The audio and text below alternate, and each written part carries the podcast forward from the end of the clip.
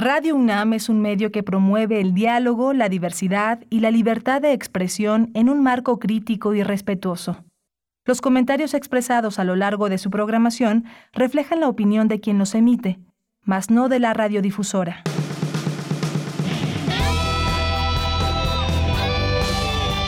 Prisma RU. Relatamos al mundo.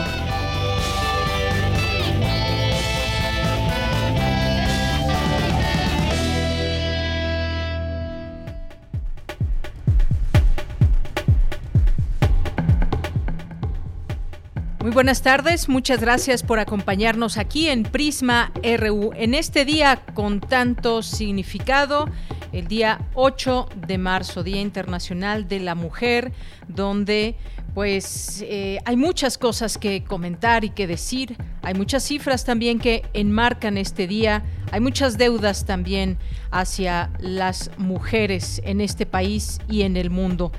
En 1975 ocurrió un acontecimiento histórico. La ONU decretó el 8 de marzo como el Día Internacional de la Mujer en reconocimiento a las luchas de las obreras que exigían su derecho a mejores condiciones laborales y a un sueldo igual al de los varones. De estas luchas se tiene registro desde 1857 en Europa y Estados Unidos. 65 años atrás, la política alemana, Clara Zetkin, ya había pedido ese reconocimiento a la lucha de las mujeres y propuso definir un día de conmemoración internacional. Por ello, el 19 de marzo de 1911 se celebró en Europa el primer Día de la, de la Mujer mediante mítines callejeros. Quizá no había la conectividad de ahora, pero la revolución de las mujeres se iba extendiendo internacionalmente con movimientos locales, por ejemplo, pan y rosas ruso y estadounidense. Y a todas estas eh, denuncias, a estas demandas que han pasado ya por muchos años, las luchas van teniendo también mucha fuerza y se ha logrado mucho, pero aún faltan también muchas otras cosas.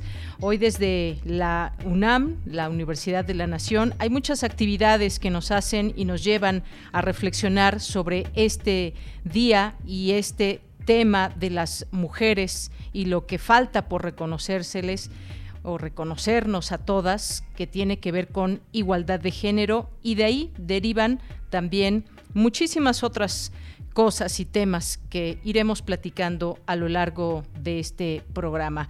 Hoy es un día también de manifestación, manifestaciones en la Ciudad de México, en varias partes de nuestro país y en el mundo, por supuesto.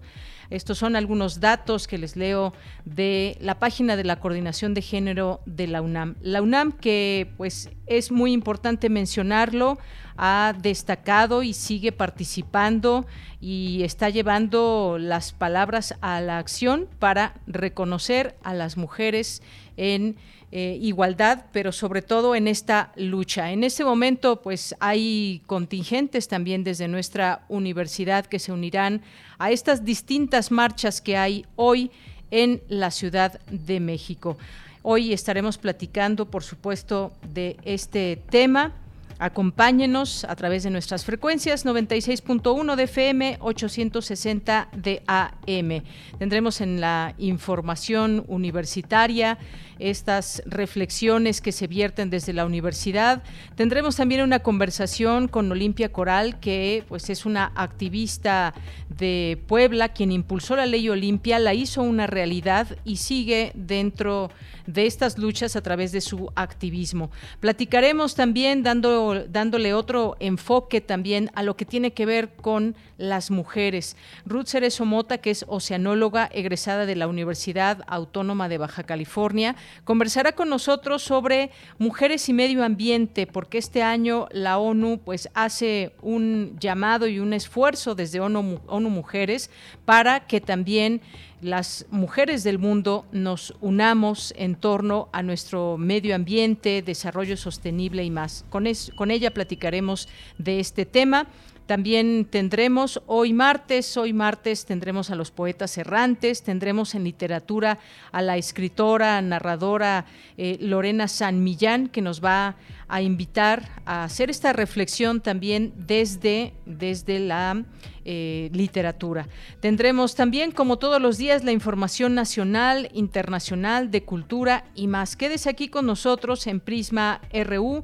Saludo allá a mis compañeros y compañera en cabina, a Coco Montes en los controles técnicos, a Rodrigo Aguilar al frente de esta producción en los eh, en la asistencia de producción Denis Licea. Hoy me dicen que está Andrés. Andrés Ramírez está por allá en los controles técnicos. Andrés, muchos saludos también por allá en nuestra cabina. Y aquí en el micrófono les saluda con mucho gusto de Yanira Morán.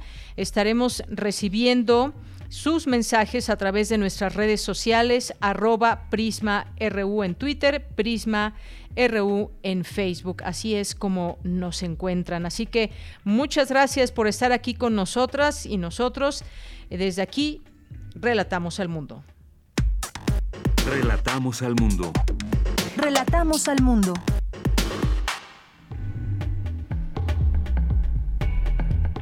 Y hoy en este día, martes 8M, 8 de marzo de 2022, en la información universitaria, en el marco del Día Internacional de la Mujer, entrega la UNAM el reconocimiento Sor Juana Inés de la Cruz a destacadas académicas. Este 8M, diversas mujeres imaginan futuros incluyentes y pacíficos. Necesaria una mayor participación de las mujeres en la ciencia y en la investigación, pues solo el 29% de las plazas de investigación son ocupadas por mujeres. La participación de las mujeres en el Partido Liberal Mexicano fue vital, activa y visible. En la información nacional, el presidente Andrés Manuel López Obrador reiteró que su gobierno promueve la igualdad de las mujeres en todos los planos. También condenó la infiltración conservadora en el movimiento feminista. Y esta tarde, diversos contingentes feministas participarán en la marcha por el 8M en la Ciudad de México y otros estados del país. Aquí en la capital se reunirán a las 14 horas en el Ángel de la Independencia, Monumento a la Revolución y Glorieta de Insurgentes. A las 16.30 horas avanzarán con dirección al Zócalo por Paseo de la Reforma, Avenida Hidalgo, Eje Central, Lázaro Cárdenas, calle 5 de Mayo y Plaza de la Constitución. La UNAM pidió a sus escuelas y facultades ser empáticas con las mujeres universitarias que decidan participar en la marcha. Al menos 3.000 mujeres policías serán desplegadas para garantizar el derecho a la libre manifestación. La Fiscalía de Querétaro, esto en otro tema, informó que fueron detenidas 10 personas presuntamente implicadas en la riña que dejó 26 lesionados en el estadio Corregidora. Y en la información internacional, el presidente de Estados Unidos, Joe Biden, prohibió las importaciones de petróleo, gas natural y carbón de Rusia. Hoy en la UNAM, ¿Qué hacer y a dónde ir? Hoy tienes una cita con la serie Hipócrates 2.0, bajo la conducción del doctor Mauricio Rodríguez Álvarez. Hoy martes 8 de marzo, el programa abordará el tema Impacto social de la pandemia, parte 1, y contará con la participación del doctor Mario Luis Fuentes Alcalá, investigador y profesor de posgrado de la UNAM. Hipócrates 2.0 se transmite todos los martes a las 18 horas por nuestras frecuencias 96.1 de FM, 860 de AM y en línea a través de nuestro sitio oficial www.radio.unam.mx. Como parte de las actividades conmemorativas por el Día Internacional de la Mujer, Teatro UNAM te invita a la función especial de la lectura dramatizada Marina e Isabel, Texto de Bárbara Colio, ganador del Premio Nacional de Dramaturgia, Oscar Liera. Isabel es la directora de una empresa transnacional. Esta es la primera vez que visita la sucursal mexica. En la otra mitad de su mundo, se entrevista secretamente con Marina, la obrera que ha logrado ser la líder y traductora de los trabajadores que exigen contar con prestaciones básicas. Entre esas dos mujeres, el mundo, la tierra, la lengua se ponen en juego. Isabela Católica y la Malinche nunca se conocieron, hasta ahora. Esta es una función especial y se presentará por única ocasión hoy en punto de las 19 horas en el Centro Cultural Universitario. La entrada es libre y el cupo limitado. Otra opción que no te puedes perder en el marco del Día Internacional de la Mujer es la exposición En la calle y en la historia, 40 años de lucha feminista mexicana, un recorrido visual a través de dos archivos feministas mexicanos, el de Ana Victoria Jiménez y el de Producciones y Milagros, agrupación feminista. Estas artistas guardianas de la memoria y también protagonistas en estos más de 40 años del movimiento feminista, retratan con ojo certero grandes hitos de lucha en todo el país, así como en diversos rincones del mundo. La exposición En la calle y en la historia, 40 años de lucha feminista mexicana, se presenta del 27 de enero al 30 de abril de 2022 en la sala José Emilio Pacheco, las galerías 3 y 4, así como en las rejas de la Casa del Lago Juan José Arreola. La entrada es libre y el aforo limitado. No olvides llevar tu cubrebocas.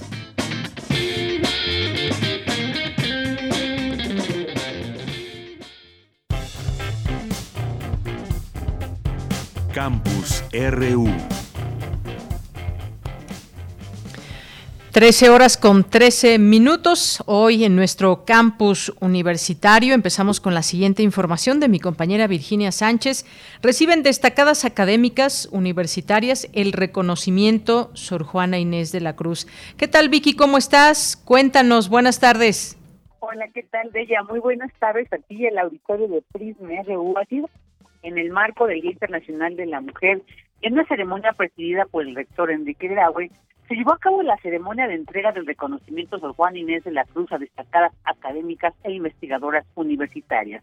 En nombre de las galardonadas de facultades y escuelas, tuvo la palabra Josefina MacGregor Cálate de la Facultad de Filosofía y Letras, quien destacó que a pesar de que han pasado más de 300 años desde que Sor Juan Inés de la Cruz fue perseguida por su atrevimiento de acercarse al conocimiento, dijo, ha vuelto a aparecer el desdén por la libertad de las mujeres, por lo que hizo un llamado a rechazar todo tipo de violencia en nuestra universidad. Escuchémosla. No obstante el paso de los tiempos y de los grandes cambios, ahora en nuestra universidad las mujeres pueden aspirar a cualquier carrera, aunque en algunas escuelas con más impedimentos que otras, hay que decirlo, pero decía que no obstante el paso de los tiempos y de los grandes cambios en los últimos años, ha vuelto a aparecer con furia el desdén por la libertad de las mujeres, tratando de imponer que éstas se sometan a la voluntad masculina a través de acciones sumamente violentas, ya sea porque hay una mayor visibilidad hacia estas actitudes transgresoras o porque muchos se resisten a abandonar antiquísimos patrones culturales. Señor rector, este es un día idóneo para insistir en que rechazamos toda clase de violencia en nuestra casa de estudios, particularmente la dirigida a las mujeres. También que nos comprometemos en la medida de nuestras posibilidades a conjurarla y hacer que se castigue mediante el debido proceso a quien la perpetúe. Y en representación de las galardonadas de bachillerato habló Silvia Estela Jurado Cuellar de la Escuela Nacional Preparatoria Plantel 6, Antonio Caso, quien señaló que el siglo XIX fue significativo en los procesos de fortalecimiento del desarrollo educativo de las mujeres y resaltó la importancia de la educación para el crecimiento de ellas en la sociedad. Escuchemos. La historia de las mujeres mexicanas se encuentra estrechamente relacionada con su incorporación a la educación, ya que era precisamente en el seno de la familia y las escuelas donde se daban de forma principal los acercamientos iniciales a la misma. El crecimiento intelectual, social, personal y afectivo de las mujeres ha sido tocado de manera especial por los procesos educativos en los que se ha visto inmersa. La educación es un factor fundamental en el crecimiento de la mujer en esta sociedad. Debemos reconocer que en todos los ámbitos de la vida en los que una mujer se encuentra, en la familia, en lo laboral, en lo social, uno de los elementos que le proporciona mayores posibilidades de reconocimiento es mientras más preparada se encuentre. Y representando las investigadoras galardonadas tuvo la palabra Camelia Nicoleta Higo, académica del Centro de Investigaciones sobre América del Norte, quien se refirió a las profesionistas mexicanas en la diáspora, quienes dijo viven además de esta triple condicionalidad el incompatible papel de la maternidad y cuidado del hogar. Escuchemos. Una triple minoría como mujeres, migrantes y mexicanas. A esta triple condicionalidad se le suma una cuarta, el largo y competitivo proceso de recertificación que se requiere en muchas profesiones como la medicina, conflictuando, por no decir incompatible, con el papel de cuidadora de la mujer como madre o hija. Y finalmente, en nombre de la Universidad Nacional, Rosa Beltrán, coordinadora de difusión cultural, resaltó que en cada una de las áreas de la UNAM empieza a tener cabida un discurso que contempla otra forma de ver y vivir el mundo. Y dijo cualquier cosa que se diga sobre los seres se tendrá que hacer desde su materialidad corporal. También resaltó que ser mujer universitaria es estar convencida de que las cosas van a ser mejores. Escuchemos. Porque el género no es un artificio que pueda adaptarse o rechazarse a voluntad. Porque los cuerpos solo surgen, perduran, viven dentro de ciertas normas altamente generizadas, determinadas por el género. Por eso, hoy, en este recinto universitario y ante ustedes, mujeres universitarias, me honro y me congratulo de participar de su reconocimiento, porque ser universitario es pensar que las cosas pueden ser mejores. Pero ser mujer universitaria es estar convencida de que van a ser mejores y de que vamos a participar de ese cambio. Su premio es nuestro premio, porque como mujeres compartimos una genealogía y una circunstancia histórica, porque tenemos un cuerpo que importa. Bueno, pues ya este es el reporte y una felicitación, por supuesto, a todas las galardonadas con el reconocimiento Sor Juana Inés de la Cruz. Por supuesto, felicitación a la que nos unimos por este reconocimiento desde nuestra universidad. Muchas gracias, Vicky. A ti, ella. Buenas tardes, un abrazo. Hasta luego. Un abrazo, hasta luego. Pues ahí está el, lo que implica ser universitario, ser universitaria, el saber que se pueden cambiar muchas cosas y con esas acciones también, pues es como se logran esos cambios y esas luchas tienen cabida también desde nuestra universidad.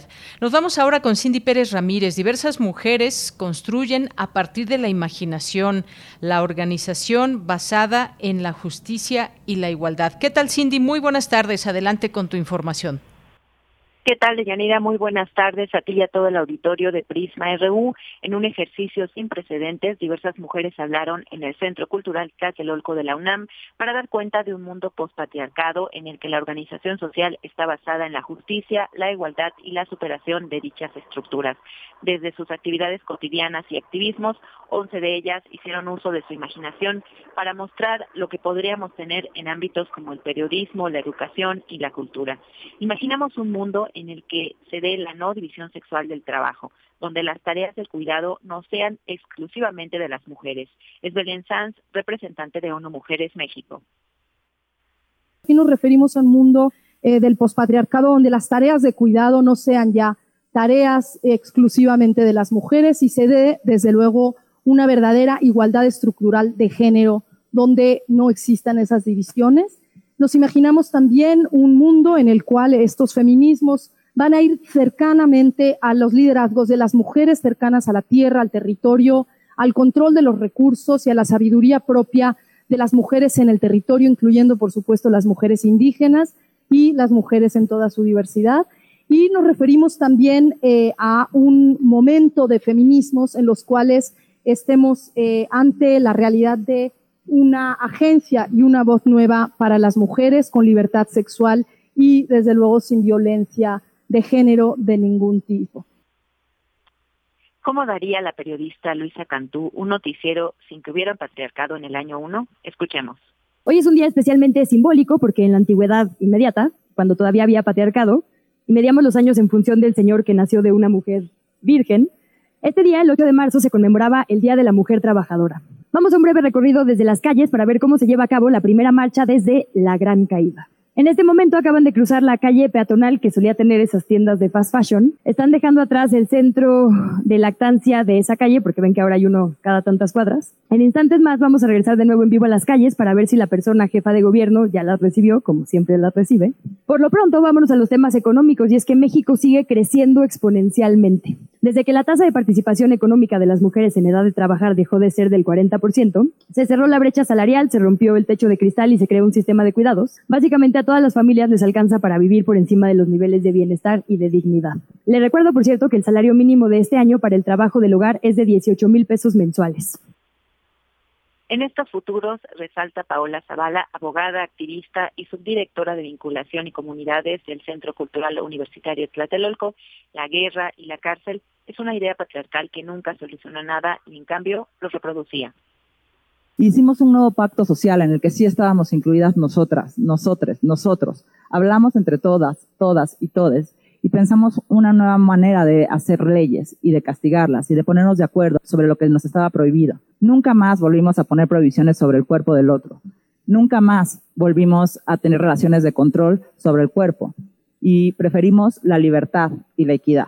Dejamos de tener guerras que librar y ahora tenemos problemas que resolver. Superamos el punitivismo, dejamos atrás ese mandato machista, económico, clasista y racista. Y entonces privilegiamos la prevención y la no repetición de los agravios. Y no buscábamos justicia diciendo justicia para que el feminicida vaya a la calle, buscábamos justicia para que no hubiera feminicidio. Deyanira, no solo estas 11 mujeres imaginan un mundo sin patriarcado, millones de nosotras aspiramos a que un día dejemos de tener miedo de caminar en la calle, de ser violentadas por nuestras parejas, de que nos paguen igual que a un hombre por el mismo trabajo, que nos escuchen y por supuesto que no nos criminalicen. Esta es la información que tenemos. Cindy, muchísimas gracias y buenas tardes. Muy buenas tardes. Bien, pues creo que podemos opinar, a ver quienes nos están escuchando, mujeres que en este momento nos estén sintonizando a través de Radio UNAM en nuestras frecuencias, ya conocen nuestras redes sociodigitales. Escríbanos cómo, cómo imaginan un futuro cuando, cuando en un mundo donde pensemos la voz de las mujeres y las luchas ya fueron escuchadas y ya tenemos ese futuro que hoy en el presente imaginamos. Ya escuchábamos un poco ese imaginario, pero en particular, en lo particular, ¿cómo, cómo podríamos eh, trasladarnos al futuro donde realmente esas luchas y las mujeres a todas nos hayan escuchado y que la realidad para todas sea diferente en cuanto a salarios, en cuanto a seguridad, en cuanto a justicia, en cuanto a algo tan sencillo como caminar por la calle a la hora que sea, en la mañana, en la tarde, en la noche, de madrugada, poder caminar sin miedo, poder caminar eh, con la seguridad de que nada nos va a pasar. Eh, imaginar esos espacios eh, laborales, escolares, en la familia, donde tengamos verdaderamente esa igualdad. ¿Cómo lo imaginamos? Ya escuchábamos a, Luisa Cantú un poco con el tema del salario, de espacios para las mujeres en las calles, que las manifestaciones puedan ser atendidas rápidamente por las autoridades y dar cabida ¿Cómo imaginamos, por ejemplo, qué más imaginamos? Un mundo sin patriarcado, por ejemplo, esa igualdad, cómo se genera desde pues desde que estamos siendo educadas y educados. Bueno, pues se vale se vale imaginar y se vale luchar por esos imaginarios. Bien, me voy ahora con Dulce García. Necesaria una mayor participación de las mujeres en la ciencia y en la investigación, señalan académicas. ¿Qué tal, Dulce García? ¿Cómo estás? Buenas tardes. Así es, Deyanira. Muy buenas tardes aquí al auditorio. Deyanira, los gobiernos, las organizaciones y los países son quienes incentivan a las sociedades a involucrar y acrecentar los roles, los papeles y el reconocimiento de las mujeres en las dinámicas sociales y económicas, así como quienes les dan acceso a los recursos sociales y económicos.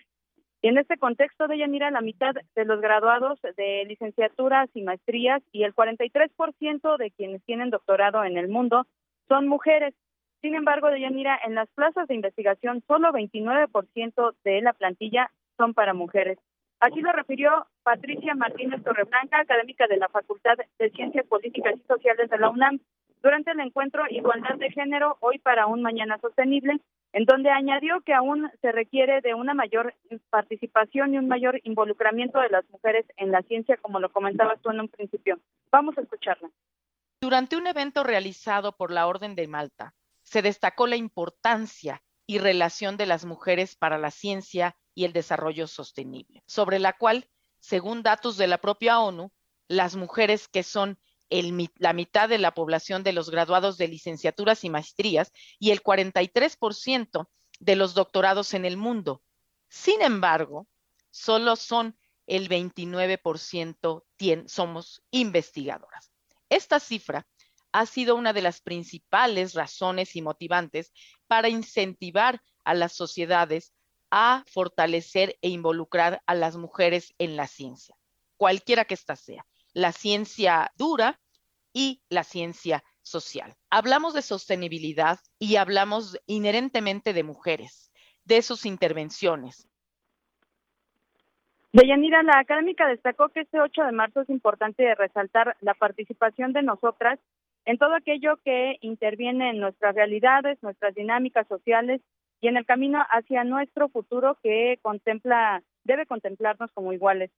Por su parte, Deyanira Emma Alcócer, quien es cantante y activista, refirió que siete de cada diez mujeres ha sufrido algún tipo de violencia en su vida, de acuerdo con datos de Fundación UNAM, pero añadió que en realidad el dato podría ser mucho más alto. Vamos a escucharlo. Siete de cada diez mujeres ha sufrido algún tipo de violencia en su vida. Esto es según datos de la Fundación UNAM, que no descarta que el número sea mucho más alto debido a la violencia psicológica o violencia tenue, que es muy difícil de identificar y que por lo tanto no se denuncia. El día de hoy, en conmemoración del Internacional de los Derechos Humanos, quiero dedicar esta canción a todas las mujeres que trabajan para que otras mujeres vivan libres de toda violencia. Y bueno, en este encuentro también estuvo presente Gloria Ramírez Hernández, coordinadora de la Cátedra UNESCO de los Derechos Humanos de la UNAM. Ella dijo que un gran reto para las universidades hoy día es el reconocimiento del paradigma feminista. Esta es la información de Yanira. Dulce, muchísimas gracias y buenas tardes. Gracias a ti, muy buenas tardes. Hasta luego. Porque tu opinión es importante, síguenos en nuestras redes sociales, en Facebook como Prisma RU y en Twitter como arroba PrismaRU. Bien, continuamos. Es la una de la tarde con 29 minutos. Eh, tenemos hoy como invitada en esta primera charla a Olimpia Coral. Ella es activista de Puebla y recordemos quien impulsó la ley Olimpia que sanciona el acoso y la violencia digital. ¿Qué tal Olimpia? Te saludo con mucho gusto. Muy buenas tardes. Hola, ¿qué tal? Muy buenas tardes. Muchas gracias. Aquí estamos ya listas para iniciar la, la marcha. Claro que sí, Olimpia. Y pues eh, muchas, eh, muchos te conocemos por eh, pues esta, este activismo que llevaste a cabo, esta lucha en la que rompiste esquemas, enfrentaste el machismo.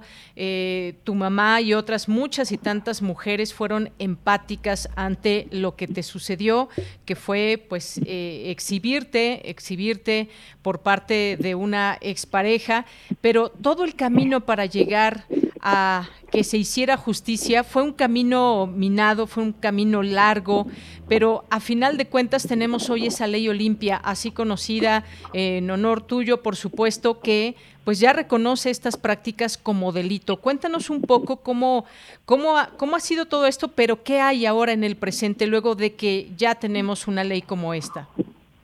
Bueno, pues no ha sido una lucha fácil y tampoco ha sido una lucha que haga yo sola. Es una lucha que emprendimos diferentes compañeras, amigas, sobrevivientes de esta violencia.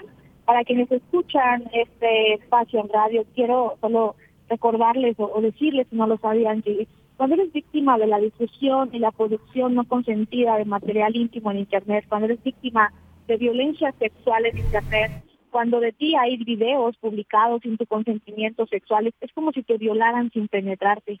Las mujeres que sobrevivimos a esto es como si tuviéramos una marca eh, en, la piel, un tipo de cáncer, que a lo mejor con esta terrible enfermedad logras estripar el tumor, como tratamos de bajar los contenidos.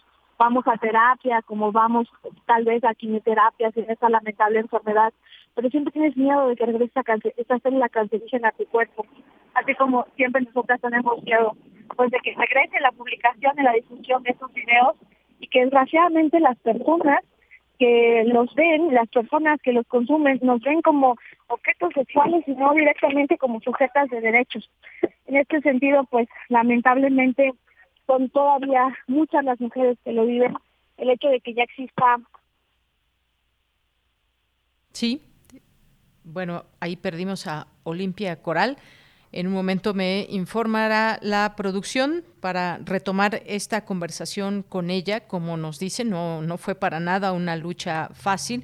Y algunos datos que enmarcan todo esto eh, tiene que ver con que pues fueron cinco años que tuvieron que pasar para que la ley Olimpia eh, y que ella, pues luego de que se difundió este video íntimo, pues se pudiera concretar en diciembre de 2018 una serie de reformas al Código Penal de Puebla, que en principio pues fue ahí donde se dio esta situación para tipificar la violencia digital como un delito.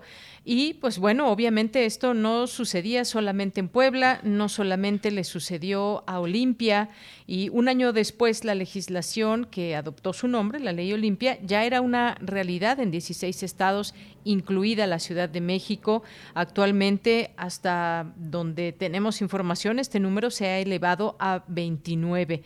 Así que pues eh, nos parece muy importante poder platicar con personas como Olimpia, que hizo un pues un camino con bastantes elementos que fueron hicieron esta lucha bastante difícil en contra de este agresor.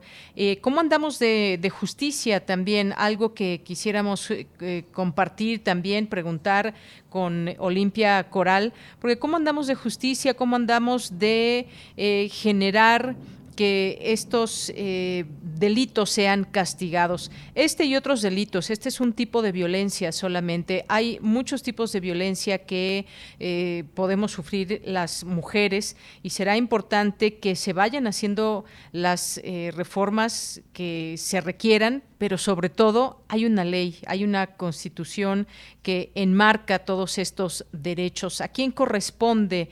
Porque podemos platicar desde el momento en que una mujer es agredida a la edad que sea, desde niñas muchas mujeres son agredidas desde bebés eh, incluso y a todas edades. Esta violencia que no respeta edades ni mucho menos, pues la hemos padecido durante mucho tiempo. Pero ¿cómo andamos en números aquí en la Ciudad de México, en el país? El tema de los feminicidios, por supuesto, es algo que nos impacta en cuanto no solamente al número, sino también eh, lo que tiene que ver con eh, pues la posibilidad de que exista justicia ya que se cometió un delito, que exista justicia. ¿Por qué se sigue cometiendo, se sigue ejerciendo violencia, pues no solamente desde la parte de quienes eh, matan a una mujer, que la agreden, sino también en muchos otros espacios, muchos otros espacios, cómo cerrarle la puerta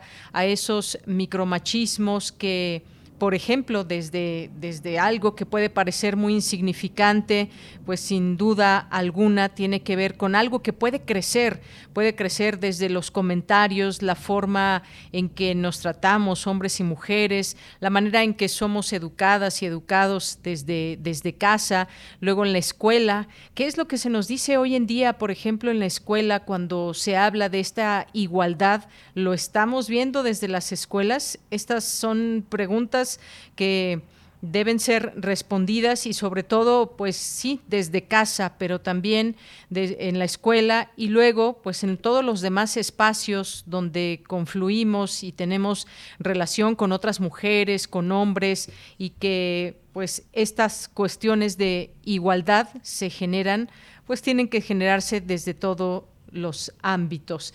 Esta violencia digital en particular, híjole, qué lástima que ya no podemos eh, contactar a Olimpia Coral, porque esta es una de las tantas luchas y ahora se habla eh, mucho más de la violencia, digital que es ejercida, dado que pues eh, tenemos ahora todas estas posibilidades tecnológicas para pues eh, para que sea bien utilizada, para que nos, eh, nos ayude en la vida, en la escuela y demás, pero también hay quien utiliza la tecnología o mal utiliza la tecnología como eh, pues toda la parte digital para ejercer actos de acoso, de hostigamiento, de amenaza, de vulneración de datos e información privada, la difusión de contenido sexual, fotos, videos, audios sin el consentimiento de las personas eh, y a través de, de redes sociales, por ejemplo, atentando contra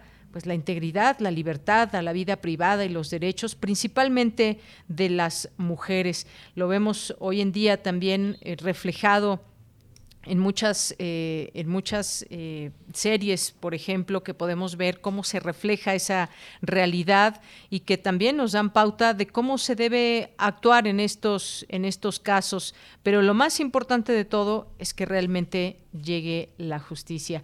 Está también la, violencia mediática, además de la violencia digital, por ejemplo, la ley Olimpia contempla sancionar la violencia en los medios de comunicación. Esto se refiere a los actos realizados a través de cualquier medio de comunicación que promuevan directa o indirectamente estereotipos sexistas, apología de la violencia contra las mujeres y las niñas, producen o permiten la difusión del discurso de odio sexista y discriminación de género o desigualdad entre mujeres y hombres. Pues es parte de lo que se incluye en todos estos temas que tienen que ver con lo digital. porque es importante esta ley? Bueno, pues en principio hay que ver hacia quién impulsó esta reforma, que fue esta joven que en carne propia vivió esta situación y que pues afortunadamente tuvo la oportunidad y la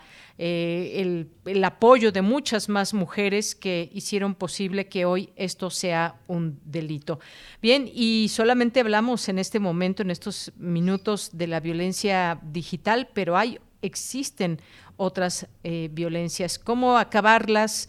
Pues ese ahí el punto. ¿Qué tanto deben las autoridades, más allá de señalar de eh, pues sobre estas marchas, por ejemplo, que sí efectivamente hay mucho hay mucho que decir, es importante ver el número de participantes, de colectivos, más allá de personas que eh, puedan estar infiltradas o no en estas marchas, me parece que también hay una voz, hay una voz importante que suena al unísono de miles o millones de mujeres. Así que, pues bueno, hasta aquí dejamos esta, este tema. Ya no pudimos retomar esta comunicación con eh, Olimpia eh, Coral. Eh, nos decía que estaba a punto ya también de participar en alguna de estas marchas y bueno, pues ya estaremos informando también en nuestra segunda hora cómo van los contingentes y cómo van estas marchas aquí por lo pronto en la Ciudad de México. Es la una de la tarde con 40 minutos. Porque tu opinión es importante, síguenos en nuestras redes sociales, en Facebook como Prisma RU y en Twitter como arroba PrismaRU. Bien, pues continuamos, es la una de la tarde con 40 minutos y vamos a hablar ahora de otro enfoque que también tiene que ver con mujeres y tiene que ver con todo lo que se hace desde distintas trincheras. Hoy vamos a platicar, ya está en la línea telefónica, la doctora Ruth Cerezo Mota, es oceanóloga egresada de la Universidad Autónoma de Baja California y bueno, pues ha estudiado mucho esta parte que tiene que ver con el medio ambiente, el cambio climático. Aquí hemos tenido oportunidad de platicar con ella eh, cuando fue la COP26 y todos los retos que hay. Pero ahora enfoquémoslo también desde esa parte que pues las mujeres, las mujeres que están involucradas en toda esta parte y que además en esta ocasión ONU Mujeres hace un llamado justamente a todo a todos estos temas. Así que pues te doy la bienvenida Ruth Cerezo Mota que estés aquí con nosotras y nosotros en Prisma RU de Radio UNAM. Muy, muy buenas tardes. Hola, buenas tardes muchas gracias por la invitación y saludos a toda tu audiencia. Pues muchas gracias que estás aquí. Este 8 de marzo, Día Internacional de la Mujer, pues ONU hace este llamado bajo el lema Igualdad de Género, hoy para un mañana sostenible y que pues se reclame una acción por el clima, por y para las mujeres. ¿Qué nos puedes decir de pues este tema involucrado completamente con las mujeres y todo lo que se hace en el mundo y en México desde esta acción de las mujeres? Pues eh, gracias. Es, es, bastante importante porque las mujeres, bueno, aparte de que somos el 50% de la población, también somos el sector más vulnerable ante cambio climático. Tradicionalmente nuestros derechos eh, nos son negados, eh, somos más eh, propensas a vivir en, pobreza extrema. También por los roles tradicionales que se nos asignan, somos como las que que estar a cargo y al cuidado de la familia, ¿no? Somos las cuidadoras y entonces hay una presión extra eh, y entonces, pues el cambio climático, los embates de cambio climático los sufrimos más y estamos más expuestas a ello y por lo tanto nuestra perspectiva debería ser considerada en los programas ante la mitigación y adaptación de cambio climático. Nuestra perspectiva es importante porque percibimos el cambio climático también de otra manera y entonces podemos aportar soluciones diferentes.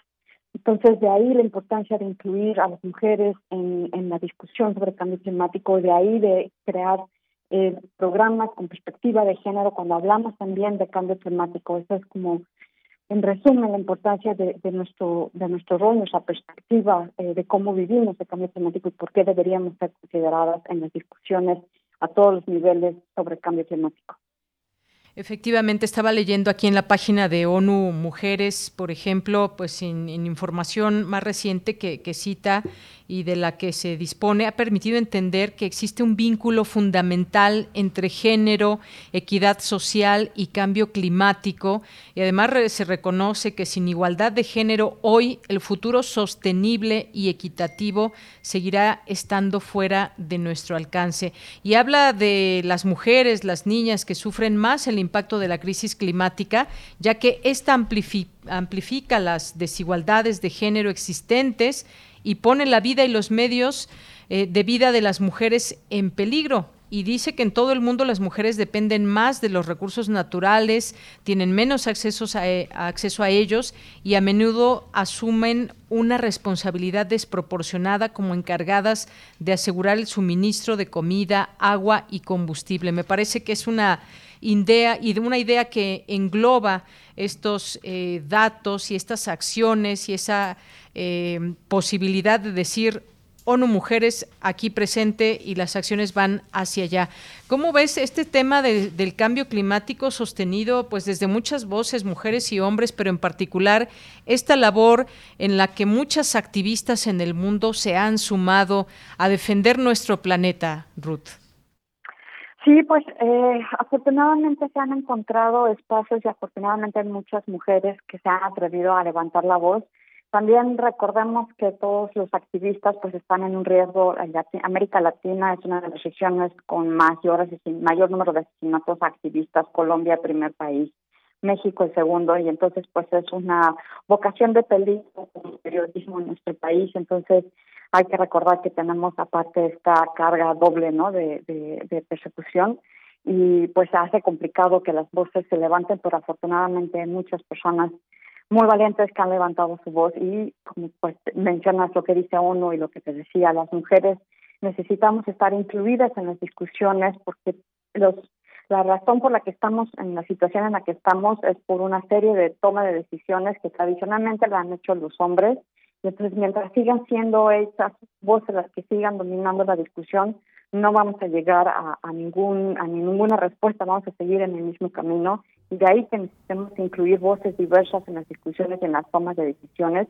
Y porque te repetía, y porque tú lo mencionas, las mujeres estamos más expuestos, uno de los grupos más vulnerables ante el cambio climático y necesitan escuchar nuestra voz. Y por eso necesitamos también, como mujeres, levantar la voz y apoyar a otras mujeres que lo están haciendo.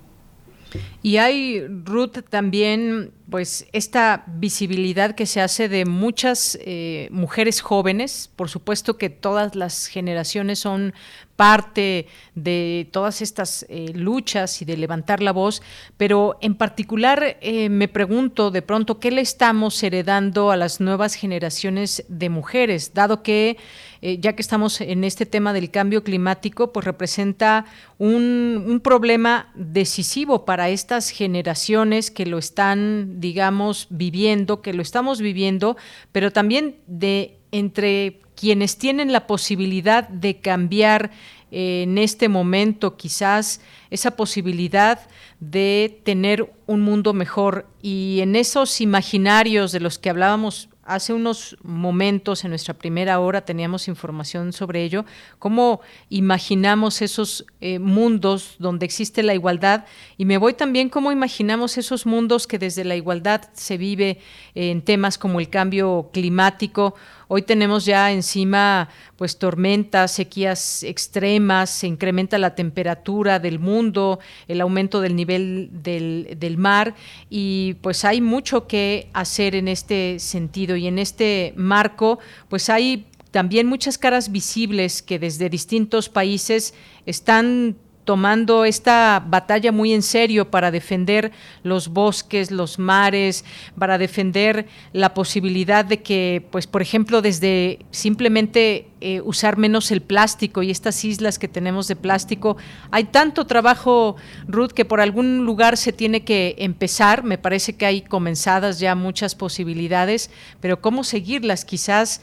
Eh, también comprenderlo y cómo sumar acciones, porque quizás no sirve de mucho tener una acción en un país, por acá, eh, de un activista en otro lugar, sino cómo logramos esa cohesión, cómo crees tú que se puede en este mundo lograr esa cohesión y realmente generar una fuerza al respecto de este tema.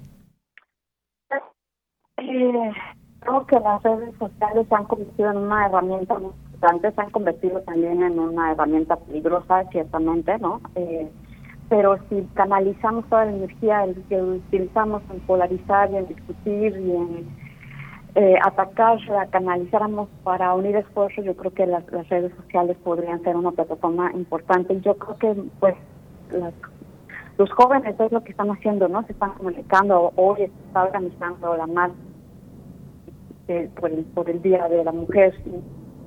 La está sucediendo a través de eh, Ruth, te estamos dejando de escuchar de la mejor manera. Vamos a retomar la comunicación, dado que estábamos perdiéndote un poco y lo que queremos es escucharte muy bien.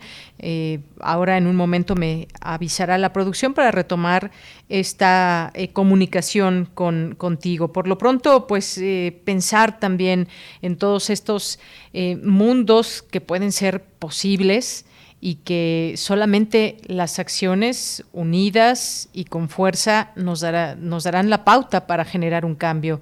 De otra manera, pues suele ser muy difícil, sobre todo cuando hablamos de un tema como este del cambio climático, cómo existe hoy una amenaza a la biodiversidad. Nos estabas comentando, Ruth, cómo englobar todos estos esfuerzos.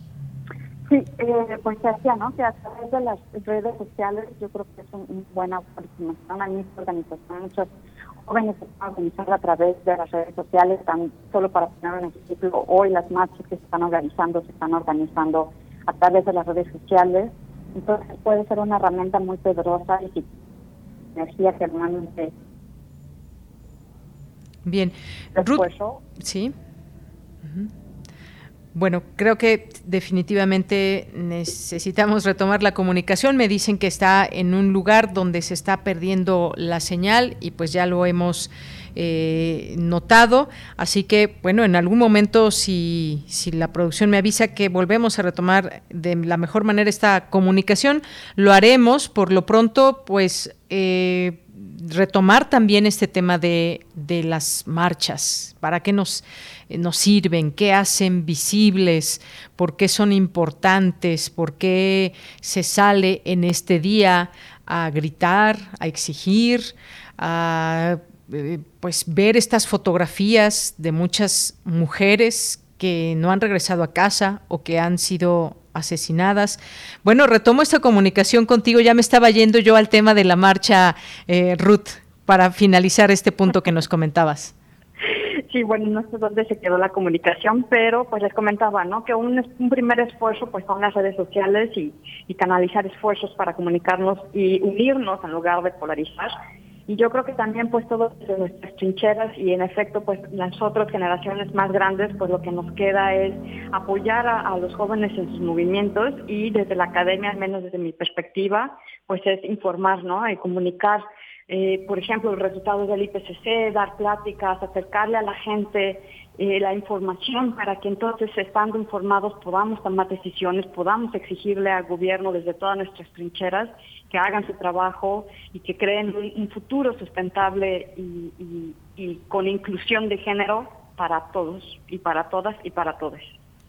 Muy bien, Ruth, pues te agradezco mucho esta conversación aquí con nosotros. Sabemos que pues tú estás completamente eh, sumergida en todo este tema del medio ambiente, el cambio climático y haces pues un esfuerzo cotidiano desde tu expertise, pero sin duda pues conocer más de ti, de tu trabajo y estas eh, ideas que se pueden generar para cohesionar más la lucha siempre son importantes. El cambio climático tiene muchas aristas también por por dónde verse y retomábamos este, eh, este tema por el lema de este año de ONU Mujeres. Así que muchísimas gracias por estar con nosotros. Gracias a ti, saludos.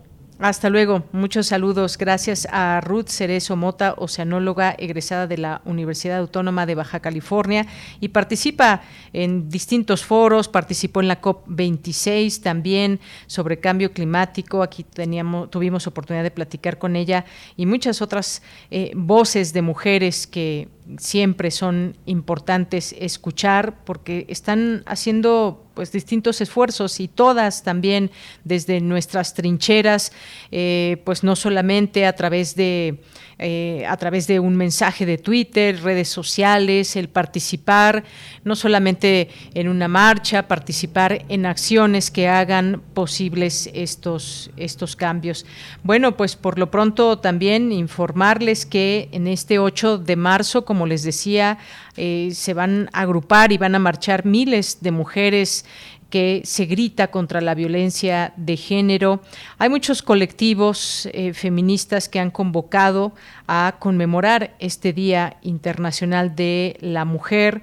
Eh, estas distintas organizaciones que han hecho un llamado a marchar por el 8M y a un paro nacional de mujeres, el 9M, conocido como Un Día Sin Nosotras, y que esto tiene que ver con hacer una reflexión colectiva y, es eh, hacernos eh, no visibles el día de mañana para generar también desde esa reflexión cambios. ¿Qué pasa? ¿Qué pasaría si nosotras y cómo eh, cómo movernos en este mundo donde pues en algunos casos se pueden escuchar voces, se hacen distintas, se ganan luchas eh, individuales y en lo colectivo, pero aún falta, aún falta y falta mucho camino por recorrer. Eh, la pregunta es, ¿se nos quiere escuchar o no? Esa es también una pregunta que debemos hacer. Eh, Vamos a estar también en nuestra segunda hora dando cuenta de cómo van estas marchas. Por lo pronto lo que se había anunciado es que habría varias que se unirían al final en el Zócalo Capitalino, que como sabemos hay una serie de vallas ahí frente a Palacio Nacional, lo que ha dicho el presidente de México también en este marco. Y hay un llamado a, una, a esta concentración eh, desde distintos eh, puntos. Como le decía, hay mujeres pues, de distintos colectivos, organizaciones, escuelas, universidades, que, pues bueno, recordar aquella de todavía del 2020, donde salimos a las calles y pues fue una participación increíble por lo numerosa eh, de los contingentes y de las mujeres que participamos en aquella ocasión. Luego vino pues la pandemia, estábamos muy cerca ya de, de, esta pandemia y pues el año pasado no tuvimos esa marcha numerosa, pero hoy vuelve a ser hasta donde hasta donde podemos ya comenzar a verlo, una marcha también muy numerosa que se replica en otras partes del país, como el caso de Campeche, Chihuahua, que hay llamados muy específicos también, en Guadalajara, en Toluca, en muchas eh, eh, ciudades y estados del país. Estaremos conversando también sobre este tema y cómo, cómo sumarnos, que esa también es, es una parte muy importante de la suma de esfuerzos.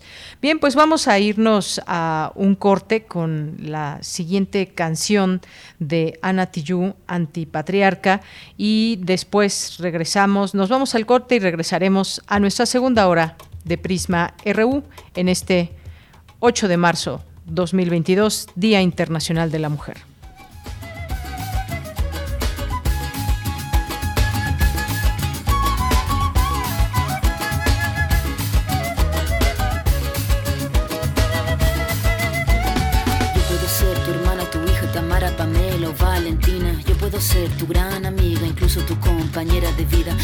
Ser tu gran aliada, la que aconseja y la que apaña. Yo puedo ser cualquiera de todas, depende de cómo tú me apodas. Pero no voy a ser la que obedece porque mi cuerpo me pertenece. Yo decido de mi tiempo, como quiero y dónde quiero. Independiente yo nací, independiente decidí. Yo no camino detrás de ti, yo camino de la para aquí. Tú no me vas a humillar, tú no me vas a gritar.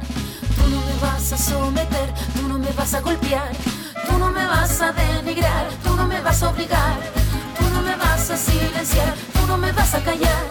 No sumisa ni obediente, mujer fuerte, insurgente, independiente y valiente, romper la cadena de lo indiferente, no pasiva ni oprimida, mujer linda que das vida,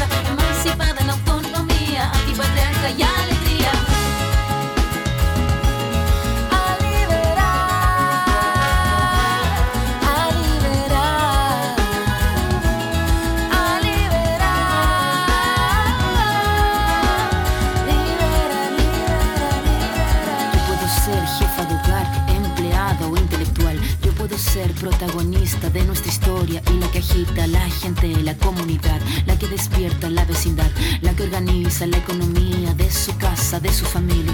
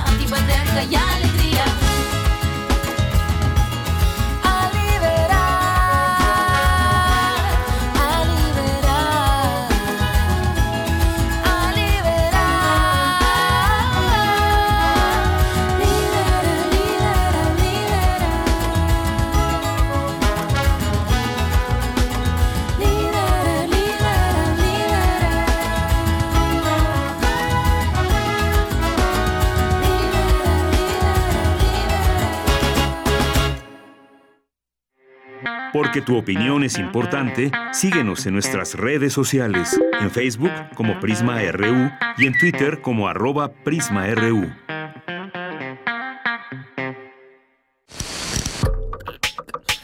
Estamos donde tú estás. Por eso, encuéntranos como Radio UNAM en Spotify con nuestras propuestas de música para escuchar por horas y horas. Síguenos y haz clic con nosotros.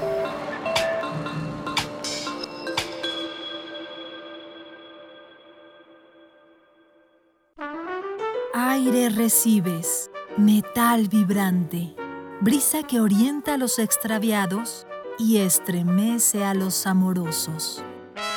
La música para trompeta, salsa, jazz, balada, está en Viento de bronce con Juan Arturo Brennan, lunes a viernes 6.40 de la mañana y 15 horas. Radio UNAM, experiencia sonora. Apreciable audiencia, por favor, recórrase y póngase en dos filas. Todavía hay lugares. Desde el 9 hasta el 18 de marzo, Resistencia Modulada se recorre en el horario para dejar lugar a la transmisión especial de El Retorno a la Razón. El Retorno a la Razón, de las 20 a las 21 horas. Resistencia Modulada, de las 21 a las 23 horas. por el 96.1 de FM y el 860 de AM. Radio UNAM. Experiencia sonora. Habla Alejandro Moreno, presidente nacional del PRI. En el PRI impulsamos a los jóvenes para que puedan emprender y abrir su negocio. Trabajamos para que ningún comercio tenga que cerrar sus puertas. En el PRI sabemos de los grandes esfuerzos de las mujeres para sacar a la familia adelante.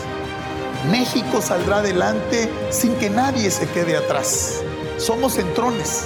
En el PRI, la familia antes que todo. PRI.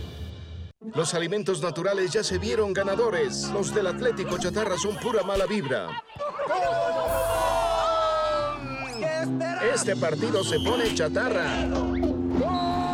Intentan doblar a los del Club del Antojo a fuerza de ingredientes malignos. Los alimentos saludables son nuestros héroes salvadores. Recuerda revisar el etiquetado, haz ejercicio todos los días y disfruta de gran salud. Come como nosotras y ponte saludable. Pura vitamina. Leer transforma, enriquece, educa, pero sobre todo, da libertad. 43 Feria Internacional del Libro del Palacio de Minería, un clásico de la Ciudad de México en formato virtual. Encuéntranos en redes sociales como arroba filminería. Del 24 de marzo al 3 de abril de 2022. Te esperamos a partir de las 11 horas. Invita a la UNAM a través de su Facultad de Ingeniería. La feria del libro más antigua del país.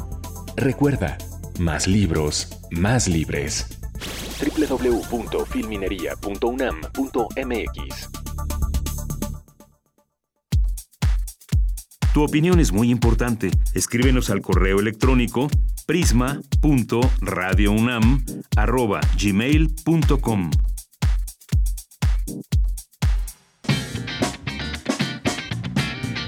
Mañana en la UNAM, ¿qué hacer y a dónde ir?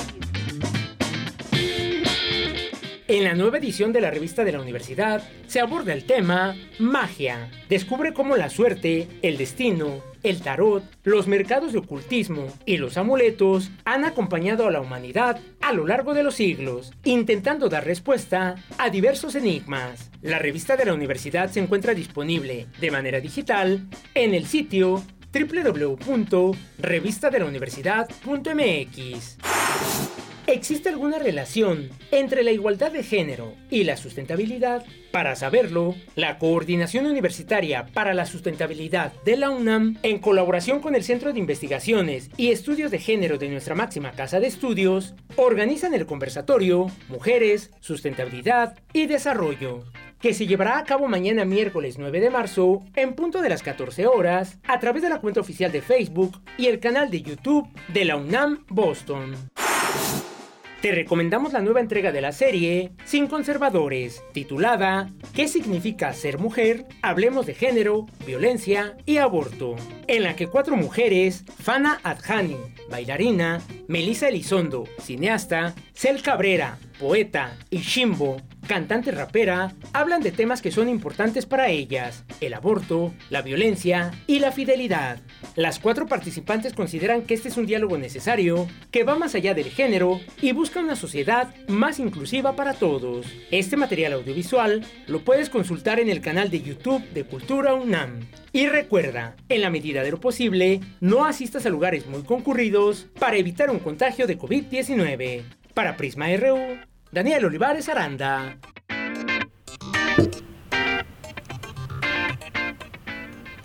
Dos de la tarde con seis minutos. Estamos de regreso en esta segunda hora de Prisma RU. Gracias por sus comentarios que nos están haciendo llegar en nuestras redes sociales, arroba Prisma RU en Twitter, Prisma RU en Facebook, con esos imaginarios de cómo imaginamos un mundo de igualdad qué características, cómo hacerlo, cómo llegar a él. Bueno, pues gracias a quienes nos están ya compartiendo aquí sus respuestas, que siempre con mucho gusto les damos lectura en este espacio. Pues sí, esta segunda hora es importante, ya decía yo, hay, hay datos que reflejan la situación de las mujeres en México en este 8M y hay que decirlo, por supuesto, que pues en este 8 de marzo, Día Internacional de la Mujer, hay avances en política, me parece eh, que sí los hay, en sus derechos reproductivos también, porque ha habido esa unión de la que hablaba con, eh, con hace un momento con Ruth Mota, eh, que nos decía en este sentido cómo cohesionar esas, esas fuerzas que hay, pues se han logrado, por ejemplo, todo ese tema de los derechos reproductivos gracias a nosotras que hemos estado desde distintos ámbitos, desde la academia, desde las autoridades también, desde la calle también, manifestándonos y desde muchas otras trincheras para hacer hoy posible eh, la decisión, por ejemplo, de interrumpir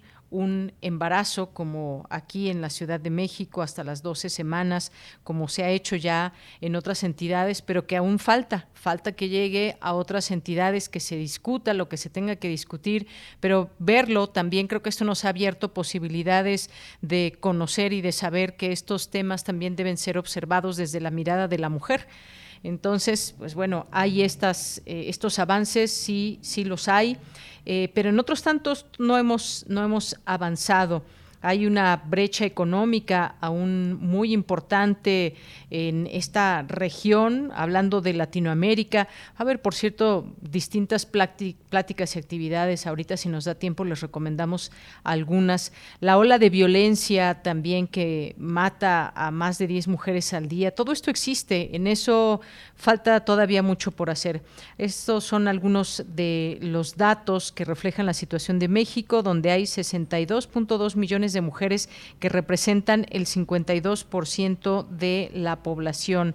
El gobierno registró 1.004 víctimas de feminicidio en 2021, eh, como se tipifica el asesinato motivado por violencia de género es decir, un 2.66% más que en 2020, al sumar 2.747 víctimas eh, de homicidio doloso. Eh, también hay datos de la Secretaría de Seguridad y Protección Ciudadana que documentaron 21.188 delitos de violación, un aumento anual de 28%, además de 253.736 crímenes de violencia familiar, un incremento del 15%.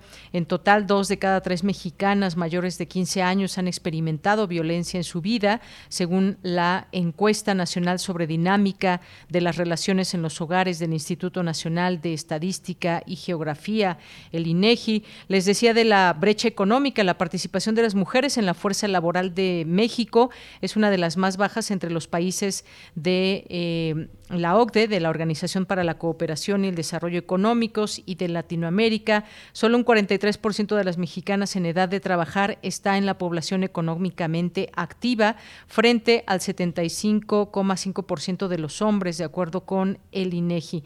Pues ahí están algunas de las cifras que enmarcan estas luchas y la conmemoración de este día para hacer visibles, seguir haciendo visibles estas eh, aún eh, partes dentro de todas las luchas que hacen falta, que hace falta que se mire hacia, hacia ellas.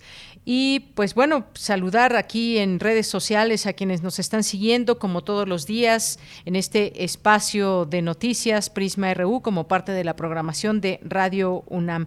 Gracias a Jorge Fradio Eugenito, a David Castillo, a Hernán Garza, Jorge Morán también nos, eh, nos manda aquí algunos mensajes, el proyecto Millotl también, muchas gracias, gracias a eh, Martelena Valencia, que nos dice cómo imagina o cómo es ese imaginario. Pensando en un mundo donde no hay patriarcado, disfruto la felicidad con los hombres, un mundo de paz y creatividad, jugando, organizando el hogar sin utilizarnos. Gracias, Martelena. Mayra Elizondo nos dice, para mí es muy satisfactorio ser maestra y una presencia que siembra ideas de feminismo en el salón de clases, desde marcando formas de respeto y valoración de todas y todos hasta enseñando formas empáticas de tomar decisiones usando modelos matemáticos. Pues muchas gracias por compartirnos este bello mensaje y que efectivamente desde las aulas yo creo que hay mucho por hacer. Gracias Gracias Mayra Elizondo,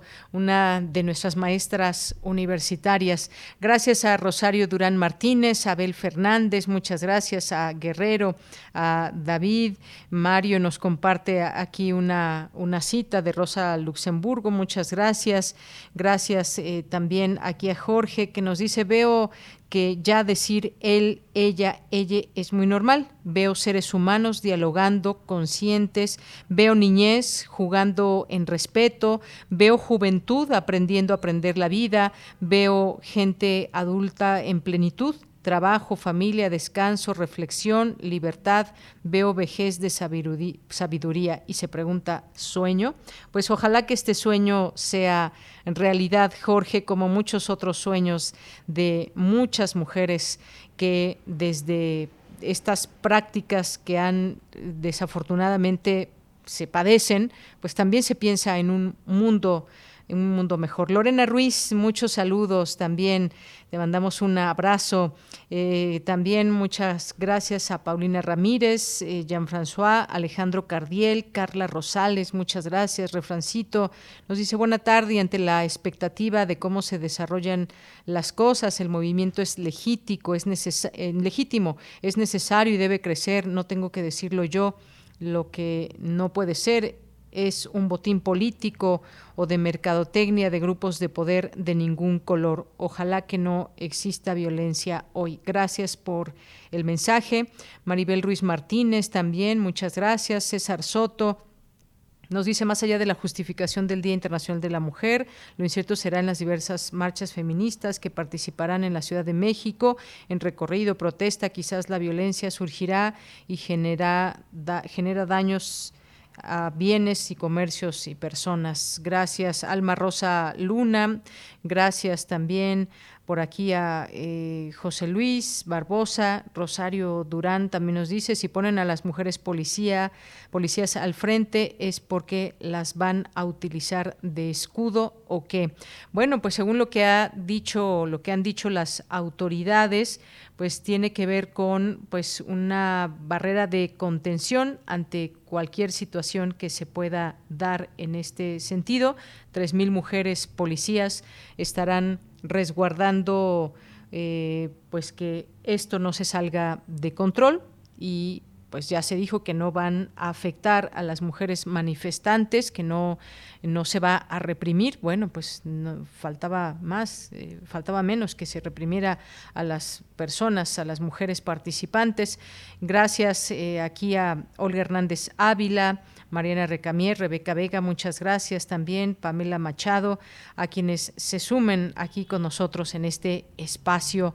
Gracias por sus comentarios y pues seguimos con la información. Eh, Jorge Fra nos dice un saludo fraterno a todas las mujeres que luchan por su respeto e igualdad en la sociedad y su reconocimiento. Pronto nacerá una organización de mujeres que alguna vez creó el Partido Mexicano de los Trabajadores, una verdadera organización de lucha y respeto hacia la mujer. Muchas gracias.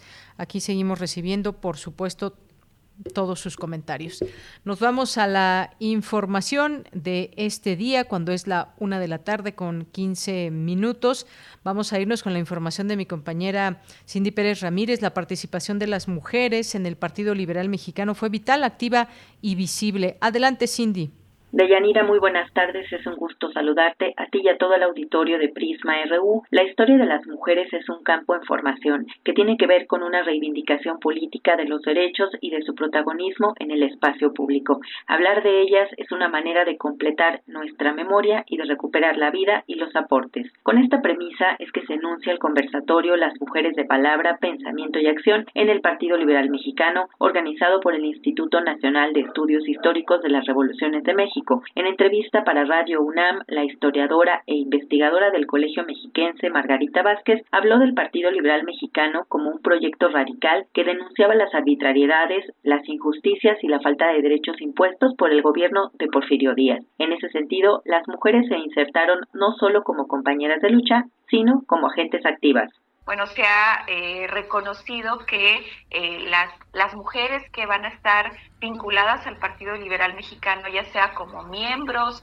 como este, colaboradoras, eh, como simpatizantes, pues de alguna manera van a tener diferentes formas ¿no? de accionar desde la cuestión activa que tiene que ver con la propaganda, con roles muy específicos para las mujeres, pero también con roles más intelectuales desde la cuestión ideológica y de generación de pensamiento. No son solo acompañantes del que quiere hacer la revolución, el que quiere transformar México, que son mujeres que también están, viven la revolución, ¿no? También. Y al final de cuentas eso transforma eh, su lugar ¿no? en el partido, pero también la forma en la que ellas se ven a sí mismas. Y es que ya desde el principio del siglo XX las mujeres hablaban de lo complicado que era y cómo había que luchar en contra de la desigualdad entre hombres y mujeres, lucha vigente hoy en día. Escuchemos a la historiadora Cecilia Vargas. Otra lucha vigente que también enarbolaban ellas pues era eh, pues la cuestión de la independencia laboral de las mujeres, su acceso al trabajo, su acceso a la educación, su acceso eh, además a, educación de altos niveles, ¿no? Una parte muy vigente de su discurso podría ser la cuestión del amor. A las mujeres del Partido Liberal Mexicano eh, eran mujeres libertarias, eran mujeres anarquistas, ellas tenían una propuesta realmente sugerente al respecto del amor, ¿no? Ellas hablan del amor libre, de la abolición del matrimonio, del hecho de que las mujeres y los hombres se encuentren como seres libres y en solidaridad, en relaciones de ayuda mutua y de respeto, eh, lejos de esta concepción del amor romántico eh, que es muy posesivo y muy patriarcal, ¿no? Y en ese sentido, pues las reivindicaciones y las búsquedas que ellas tienen todavía nos dicen mucho eh, a las mujeres de hoy, ¿no? De Yanira al conversatorio Las Mujeres de Palabra, Pensamiento y Acción en el Partido Liberal Mexicano contará con la participación de Margarita Vázquez Montaño, Gabriela López Ruiz, Graciela González Phillips y con la moderación de Cecilia Vargas. Será transmitida por la plataforma de Facebook del Instituto Nacional de Estudios Históricos de las Revoluciones de México y en YouTube el miércoles 9 de marzo a las 17 horas. Esta es la información que tenemos. Muy buenas tardes. Muchas gracias, Cindy. Muy buenas tardes. Y bueno, pues ya nos vamos ahora a la información internacional a través de Radio Francia.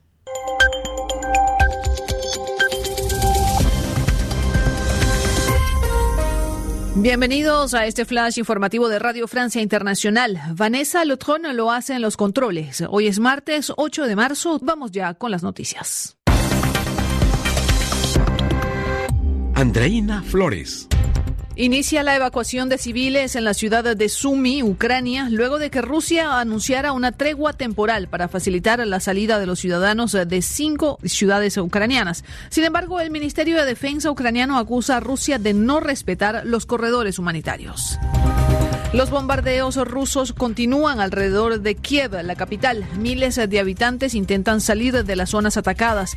Escuchemos el testimonio de Igor Shumak, quien es voluntario en una iglesia y desde Kiev recibe a los habitantes de Irpin que intentan cruzar a través de los restos de un puente que solía conectar ambas ciudades y que fue volado por el ejército ucraniano. Igor Shumak. La gente tiene que caminar y después recogemos en coches, pero ellos caminan, caminan, caminan con hijos, con pequeños, pues gente va andando hasta un sitio y nosotros recogemos allí. No se puede ir el coche y ir por dentro, porque cuando va coche, estos asesinos va disparando a coches, dispara. Tenemos que sacar, sacar de ellos de aquí. Francia urge a Estados Unidos a coordinarse con la Unión Europea ante un posible embargo sobre el gas y el petróleo rusos en respuesta a la invasión de Ucrania. Fuentes de la Casa Blanca señalan que el presidente Joe Biden anunciará una prohibición de importación del petróleo ruso esta misma tarde. El gigante petrolero Shell dejará de comprar gas y petróleo de Rusia y cerrará sus gasolineras en ese país. También presentó sus disculpas por haber adquirido hidrocarburos rusos tras la invasión de Ucrania. Shell ya había adelantado que abandonará todos los proyectos conjuntos que tiene con el gigante ruso Gazprom, incluyendo su participación en el gasoducto ruso-alemán Nord Stream 2. La ONU advierte que la guerra en Ucrania tendrá un impacto en América Latina, especialmente en los mercados de materias primas. La Comisión Económica para América Latina y el Caribe, la CEPAL, señala que el golpe se sentirá en el precio de los minerales, hidrocarburos, transporte, energía, maíz, trigo y otros productos. La Agencia de Naciones Unidas para los Refugiados, ACNUR, cuenta ya más de dos millones de refugiados que huyeron de la guerra de Ucrania.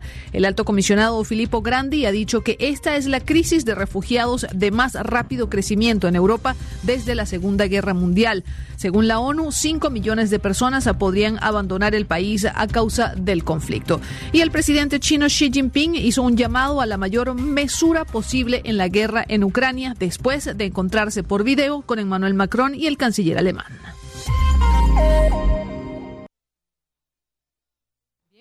Bien, continuamos aquí con algunas otras informaciones. Todo eh, en la información internacional pues se ha volcado en hablar de esta eh, invasión de Rusia a Ucrania y todo lo que hay alrededor. Hoy, por ejemplo, en una entrevista, en una entrevista que le hacen a la directora de ONU Mujeres, dice que si Putin fuera mujer no habría empezado la guerra. Es una entrevista amplia que le hacen ahí con pues varios varios temas pero entre ellos y, y se pregunta por qué no ¿Por qué no se está entendiendo, y con ese tema del 8M, por supuesto, por qué no se está entendiendo que es imposible hablar de una verdadera, eh, de un verdadero cambio si no se toma en cuenta un enfoque de género para atender desigualdades y necesidades de todas las personas? Porque no sé si a ustedes les pasa, pero de pronto estamos viendo eh, mucha exposición mediática del 8M y es la parte como políticamente correcta que hacen desde distintos medios de comunicación, desde discursos de política políticos, por ejemplo. Es la parte políticamente correcta, pero ¿qué hay con atender las demandas que hay por atender? He ahí la, la, pregunta principal de todo esto, cómo generar esos cambios eh, que tenemos que tener, por supuesto, eh, por supuesto que aliadas a autoridades, a mujeres, a eh, a hombres que comprendan todos estos temas. Cuando una mujer hoy en día en México, en cualquier estado de la República, y seguramente pues quizás alguna persona que nos esté escuchando conoce a alguien que haya pasado ya por eso y que acuda a las instancias, ya sea por alguna agresión física, por violencia, o simplemente para decir, porque es una forma de violencia también que una mujer eh, que se separa de su pareja, pues no reciba, por ejemplo, la pensión al, menor de edad. Y ha pasado que se acude a estas instancias y parece ser que desincentivan, más la posibilidad de, eh, de abrir un proceso que, las mujeres puedan tener esa justicia, qué es lo que se hace desde ese primer lugar donde se toca la puerta, desde esa llamada telefónica donde una mujer denuncia que está siendo víctima de violencia y que puede ser, puede desembocar eh, el día de mañana en un feminicidio. ¿Qué se está haciendo desde ahí? Yo creo que si se están haciendo cosas hay que generar que sean más visibles y hay que generar esas eh, posibilidades que debe haber desde las instituciones, desde eh, esas instituciones y autoridades que reciben presupuestos para atender específicamente este tipo de casos. ¿Qué pasa cuando a una mujer la violan en nuestro país? ¿Cuál es el proceso que se sigue? ¿Cómo se llega a la justicia? Eh, cómo se le hace el camino más fácil a esa mujer que ya es víctima, cómo no revictimizarla. Y todas estas preguntas que todavía no están del todo eh, respondidas porque hay cambios que generar todavía en esto? ¿Cómo se hace para que en los espacios cotidianos, desde casa, desde el entendimiento con el otro, con la otra, podamos entendernos y que los hombres ya no digan, es que yo le ayudo, le ayudo con el niño, le ayudo con la niña, le ayudo a hacer el quehacer. No es que se nos ayude, es que hay que cambiar también esos pequeños discursos porque quienes viven tienen la responsabilidad. No se trata de ayudar, es de asumir una responsabilidad. ¿Qué pasa, por ejemplo, en las escuelas donde las niñas pueden estar siendo eh, agredidas por algún niño y por qué, cómo detener desde la escuela desde un discurso hasta las acciones. ¿Qué se les está enseñando en la escuela primaria, por ejemplo? ¿Qué se enseña más adelante en cuestiones de igualdad con respecto también a temas de sexualidad. ¿Cómo se, estamos enterados de cómo están educando desde la, la escuela nuestras hijas e hijos? Eh, vamos a espacios laborales. ¿Qué está sucediendo en mi espacio laboral? ¿Hay algo que cambiar? ¿A quién puedo acudir? ¿Cómo cambiarlo? ¿A quién me dirijo? ¿Cómo generar esas pláticas en ambientes laborales? Y así nos podemos, nos podemos ir a muchas, eh, a muchas posibilidades de diálogo en principio para pues generar los cambios que se requieren. Y estas cifras que yo leía hace un momento de por qué salen las mujeres a las marchas, y estas cifras que enmarcan las brechas eh, salariales, el tema de la economía, la brecha económica, eh, la violencia machista y más, pues a eso, a eso salen, eh, salimos las mujeres en estas marchas. Bien, pues parte de lo que enmarca a México y al mundo en este día que es internacional, Día Internacional de la Mujer. Continuamos. Nacional RU.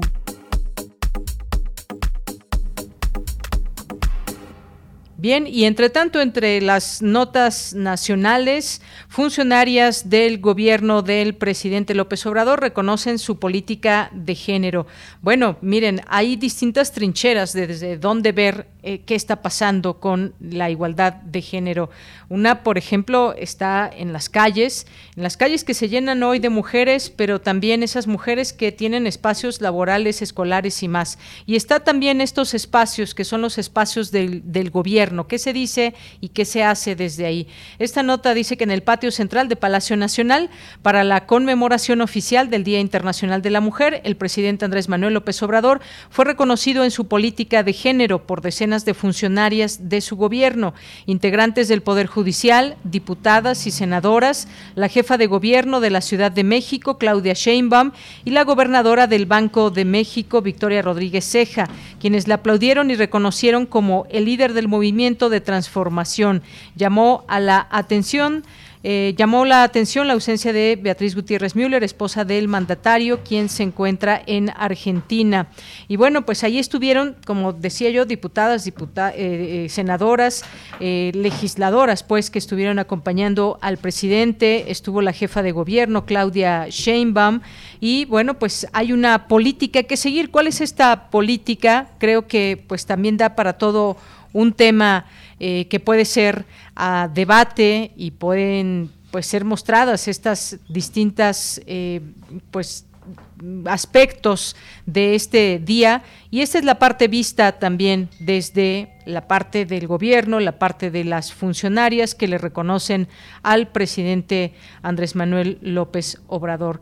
Una de las frases que se pronunciaron por parte de la jefa de gobierno dice, no es feminista el uso de la violencia, afirma Claudia Sheinbaum previo a la marcha del 8 M. Y como decíamos, hay distintas eh, marchas, al le dábamos cuenta de ello, que ya se van poco a poco acercando hacia el zócalo capitalino en pues algunas salieron a las 2 de la tarde, hay también otras citadas a las 4 de la tarde de los distintos colectivos y marchas que estarán en estas inmediaciones del centro de la Ciudad de México.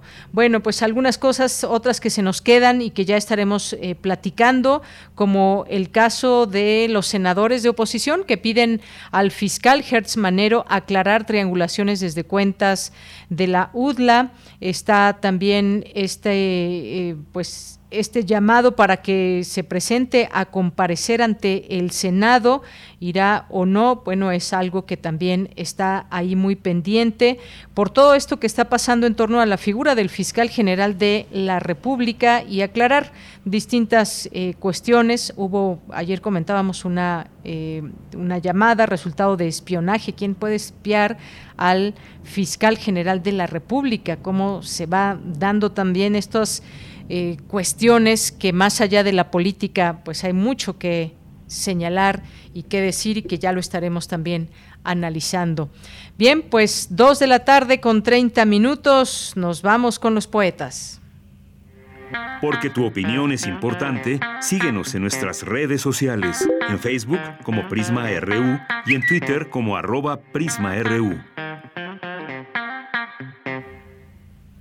Bien, pues hoy damos la bienvenida en este espacio de poetas errantes a Sergio David, que ya se encuentra con, con todos nosotros aquí en este espacio. Sergio, buenas tardes.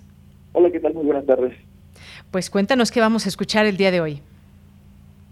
Pues aquí muy emocionado porque, bueno, en Poetas siempre comentamos dar voz a los jóvenes y, bueno, hoy por ser 8 de marzo quisimos conmemorar el Día de la Mujer. Entonces, bueno, quisimos preguntar a las niñas y a los niños qué es lo que ellos piensan. Y para esta cápsula fuimos a la escuela Herminio Almendros con los alumnos de cuarto grado. Entonces, gracias a Marita Mayer y a la maestra Selena Ruiz, eh, pudimos hacer esta cápsula con ellos eh, para saber su perspectiva, su opinión, qué es lo que ellos piensan respecto al tema. Muy bien, pues me parece excelente que podamos escuchar esas voces de niñas y niños entre, entre 8 y 10 años de edad y que seguramente sus mamás y sus papás estarán muy atentos de escuchar también esta cápsula de poetas errantes. Así que Sergio David, si te parece bien, vamos a dar pauta a escuchar este trabajo que nos han preparado. Sí, vamos. Adelante. Poeta soy, errando voy, buscando el sonido que dejó tu voz, mi corazón, alcanzando el tuyo es un destino decidido, escúchame. Poetas errantes. Bailando sola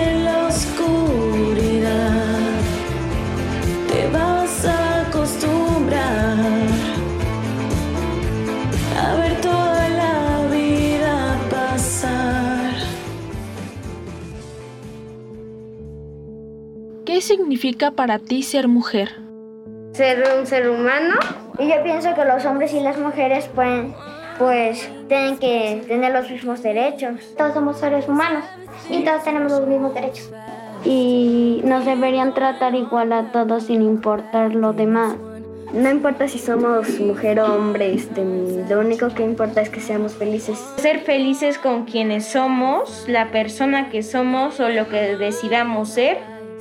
Y a mí se me hace que le meten mucho el papel a la mujer que debe ser la bonita, que vista de rosa, que se ponga a dibujar, que juegue con muñecas y así con el típico cuarto rosa. ¿Las mujeres se deben de vestir rosa en verdad? A mí no me gusta tanto el rosa, me empalaga. Ser mujer y al nacer es como si te estuvieras comprando muchos problemas con la sociedad.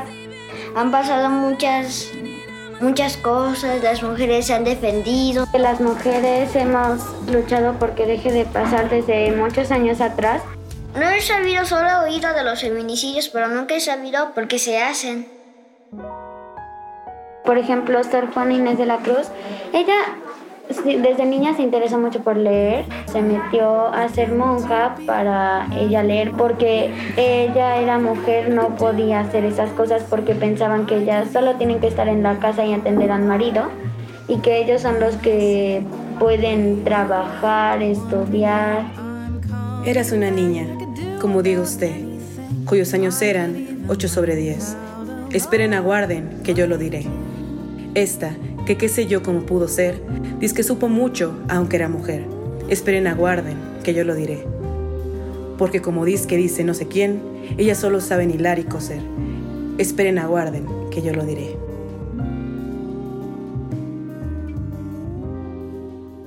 ¿Qué le quieres decir a las demás niñas y niños este Día de la Mujer?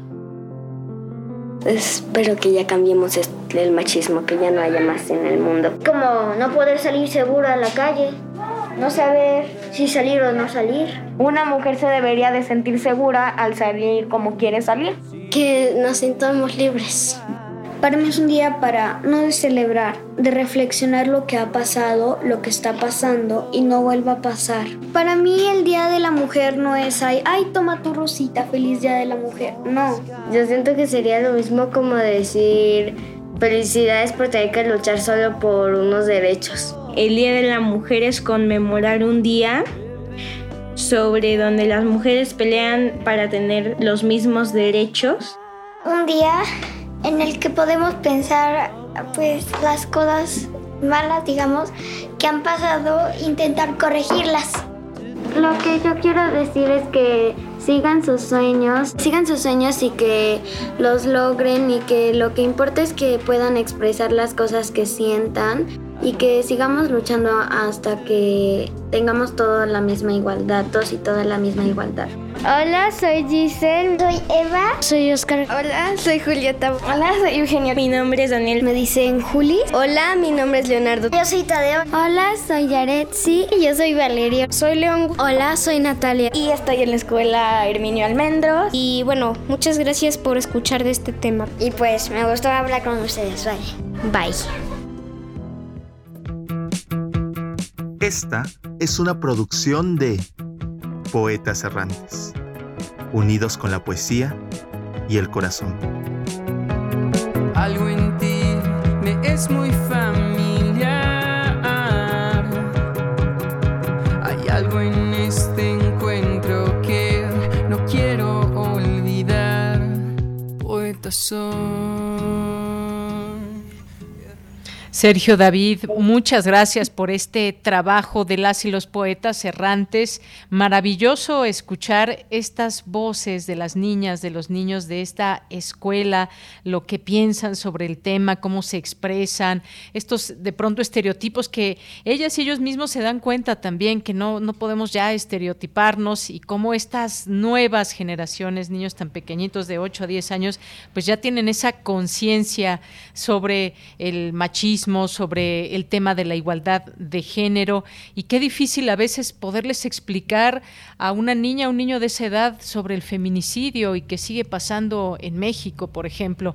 Muchas gracias, saludos a todas esas niñas y niños que en este momento nos escuchen, a sus mamás, a sus papás y gracias a ustedes, las y los poetas errantes, Sergio. Sí, fue un trabajo muy enriquecedor, aprendí mucho y sí, agradecer a todos los niños que podemos escuchar sus nombres, a todas las mujeres que hicieron posible este, este programa, a la maestra Marta, a Marita, a la maestra Selene, a mis compañeras, eh, a mis compañeras Leslie y mi amiga Lilia, a todas ellas que hacían posible esto. Y bueno, a mí yo me quedo con una reflexión de, de una de, de las niñas dijo, eh, es un día para corregir. Y eso es como que yo pude, yo pude pensar mucho sobre corregir errores. Muy bien, pues sí, un momento de corregir, de corregir caminos, de corregir formas que tenemos a veces tan enquistadas y que no nos permiten generar esa igualdad. Pues muchas gracias, Sergio David, te mando a ti un abrazo y a todas las personas que hicieron posible esta cápsula, esas vocecitas tan lindas que escuchamos de las niñas y niños de esta escuela. Muchas gracias y un abrazo. Igual, nos vemos. Hasta luego, muy buenas tardes. Continuamos. Porque tu opinión es importante, síguenos en nuestras redes sociales, en Facebook como Prisma RU y en Twitter como arroba PrismaRU.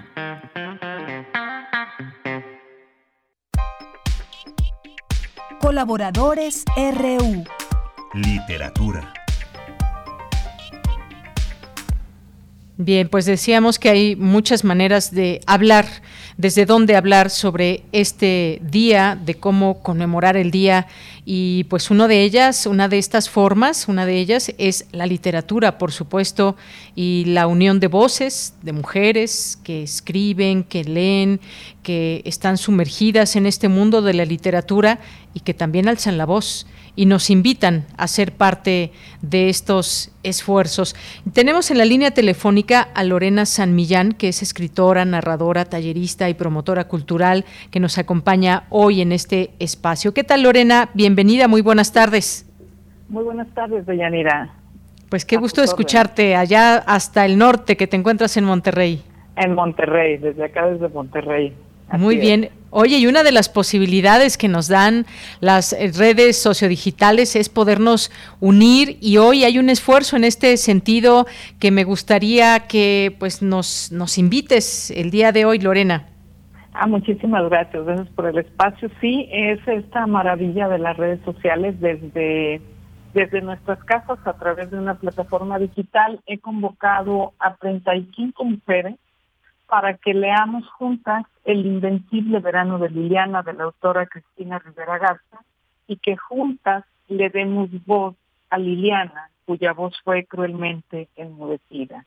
Somos 31 porque se celebra, es simbólico, se celebran 31 años desde su feminicidio y ella nace el 4 de octubre. Entonces sumamos estos dos números porque eh, la convocatoria la pusimos en el internet desde el viernes y tuvimos una respuesta tan copiosa que solamente íbamos a hacer muy poquitas, pero lo fui abriendo hasta que dije, no tengo que cerrarlo en un símbolo. Muchas gracias a todas las personas que respondieron diligentemente a esta convocatoria para leer este libro. Y así es, vamos hoy a partir de las 4 de la tarde en el Facebook personal, el de Lorena San Millán, vamos a transmitirlo en directo. Y es una lectura del libro. También quiero agradecer a la editorial que nos dio la autorización para llevar a cabo, Luisa Nava, de la editorial de Cristina, nos dio la autorización para llevar a cabo este evento, una lectura en voz alta y darle voz a Liliana, la fuerza de sus letras, sus sueños, sus ilusiones y también sus dolores que también son los dolores nuestros.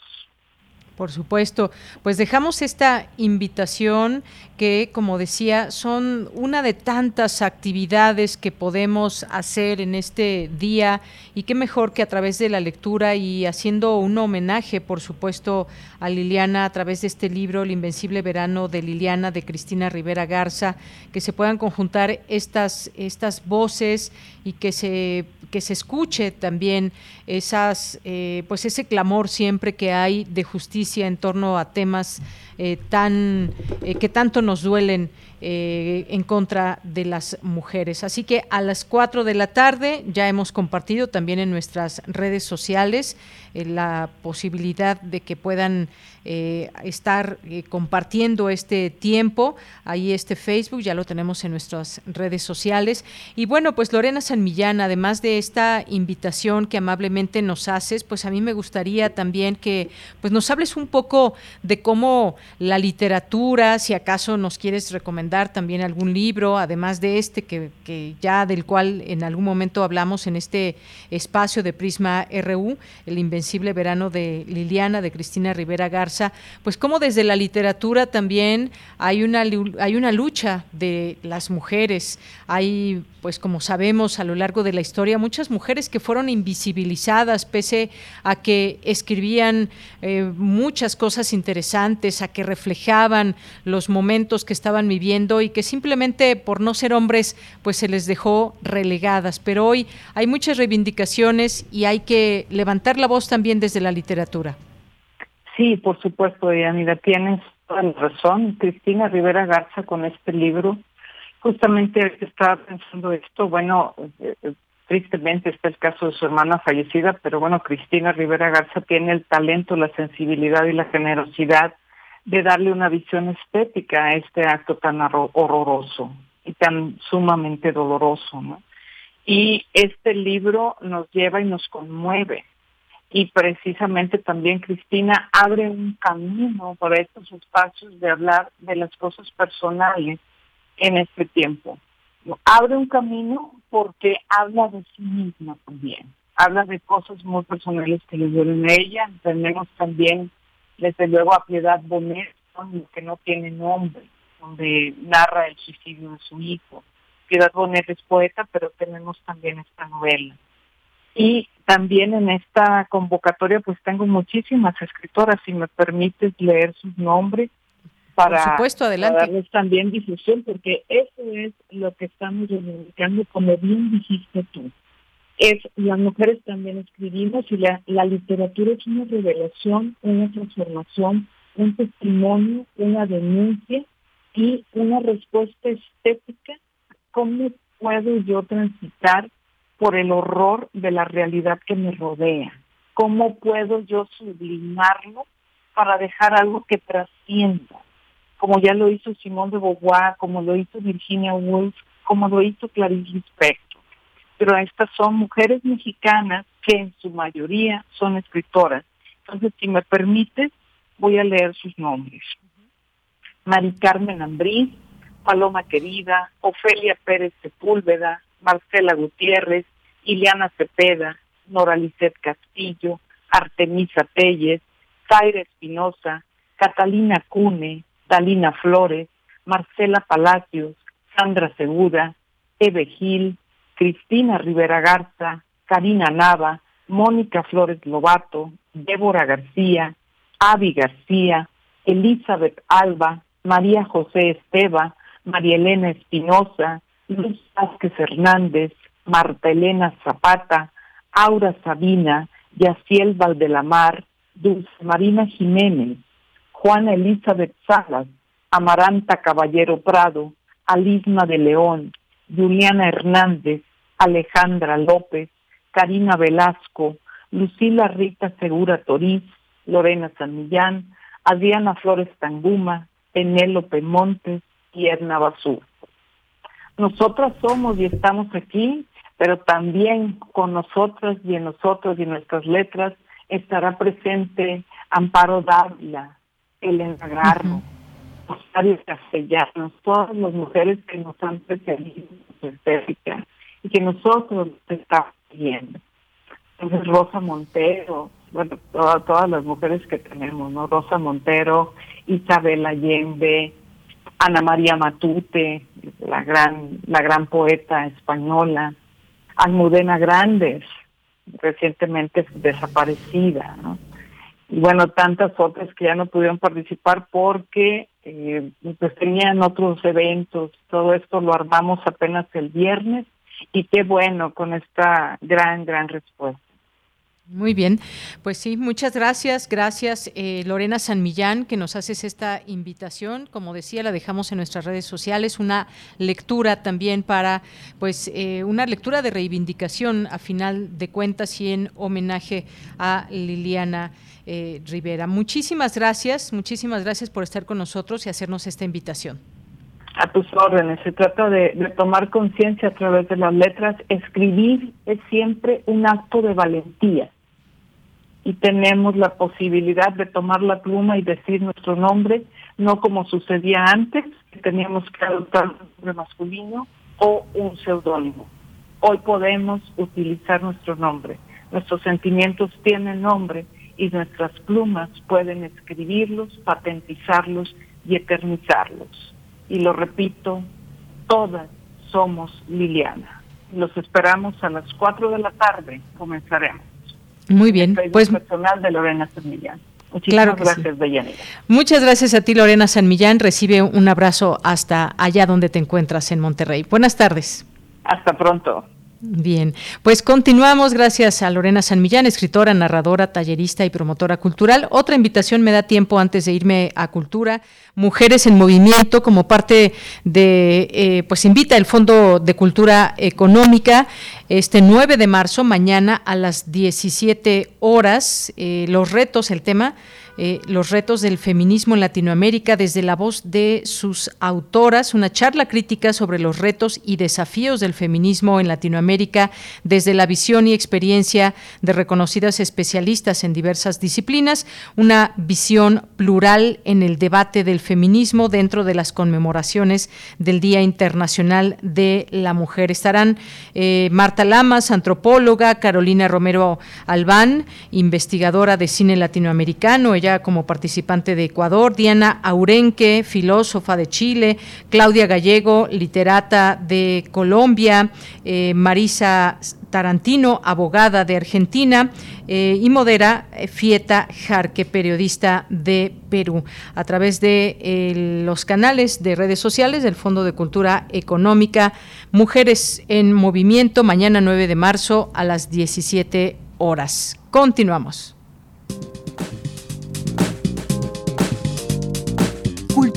RU. Bien, pues nos vamos contigo, Tamara. Muy buenas tardes. Deyanira, muy buenas tardes, qué gusto saludarte y por supuesto saludar a todas las y los que nos escuchan a través de las frecuencias de radio UNAM. Aquí lo hace eh, por el 96.1 de FM y en internet. Bienvenidos y bueno, ya estamos acercándonos a el final de esta transmisión, esta tarde, 8 de marzo de 2022 Y Deyanira, seguimos con la información en torno a la literatura y por supuesto en este día conmemorativo. Les comparto que hace unas horas se realizó la presentación del libro Feminismos Descoloniales Latinoamericanos para Principiantes y este libro es editado por la Dirección General de Publicaciones y Fomento Editorial, eh, pues es un, inaugura la serie Vindictas Pensadoras Feministas Latinoamericanas de la nueva época de material de lectura. Comentarles que a dos años del inicio del proyecto Vindictas se han editado diez novelas, una antología de cuentos, así como las series Vindictas Poetas Latinoamericanas y recientemente Vindictas Pensadoras Feministas Latinoamericanas. En la presentación de esta publicación, Estuvo presente Socorro Venegas, directora general de la Dirección General de Publicaciones y Fomento Editorial de la UNAM.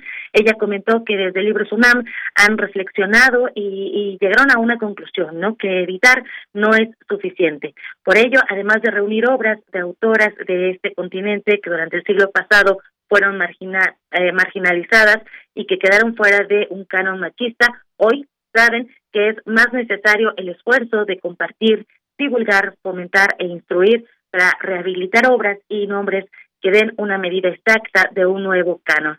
Vamos a escuchar lo que compartió Socorro Venegas, directora general de la Dirección General de Publicaciones y Fomento Editorial de la UNAM en esta presentación. Las voces de estas escritoras de estas pensadoras merecen ser rescatadas exclusivamente por la calidad de su trabajo, por sus características literarias, por el trabajo involucrado y la vanguardia en la que están ellas mismas inmersas en su obra. Un idioma, un continente, 20 países, muchas escritoras. Ahí hay una ventana abierta para seguir explorando y descubriendo más y más autoras. Por eso hoy estamos dando a conocer la serie Vindictas, Pensadoras Feministas Latinoamericanas, de la emblemática colección material de lectura en la UNAM. Hemos trabajado en una nueva época de esta gran colección, de este gran proyecto que ha alumbrado a muchos lectores, a muchas lectoras que han descubierto en las páginas de material de lectura una especie de portal de pasaje iniciático para acercarse a las obras de distintos y distintas autoras. Nos hemos formado como lectores, hemos encontrado nuestras voces tutelares en Feminismos Descoloniales Latinoamericanos para Principiantes, la académica Karina Ochoa ofrece un breve panorama histórico del colonialismo en América Latina y además traza un esbozo del pensamiento descolonial, particularmente de los llamados feminismos descoloniales, mediante la revisión de algunas de las ideas de la filósofa argentina María Lugones y otras pensadoras. Karina Ochoa eh, tiene un doctorado en desarrollo rural en la Universidad Autónoma Metropolitana en el campus Xochimilco. Actualmente es profesora investigadora de la, de la UAM Azcapotzalco. Ha colaborado con diversas organizaciones rurales en México, así como con organizaciones y colectivas feministas en América Latina y es cofundadora de la Red de Feminismos, Cultura y Poder, Diálogos desde el Sur. En la presentación de Feminismos Descoloniales Latinoamericanos para Principiantes, Karina Ochoa eh, comentó que su encuentro con el debate feminista empezó leyendo a Yoconda Belli, invitada por una de sus profesoras en el bachillerato. En este proceso y en el involucramiento con, con, diversas colectivas. Karina Ochoa se adentró en otras lecturas, se involucró en el activismo, lo cual le permitió relacionarse con el movimiento feminista en México. Y desde entonces ha experimentado la interlocución y participación con diversas compañeras para abrir debate eh, con el tema generacional, hablando directamente con las mujeres que ya se dedicaban desde entonces al feminismo en México.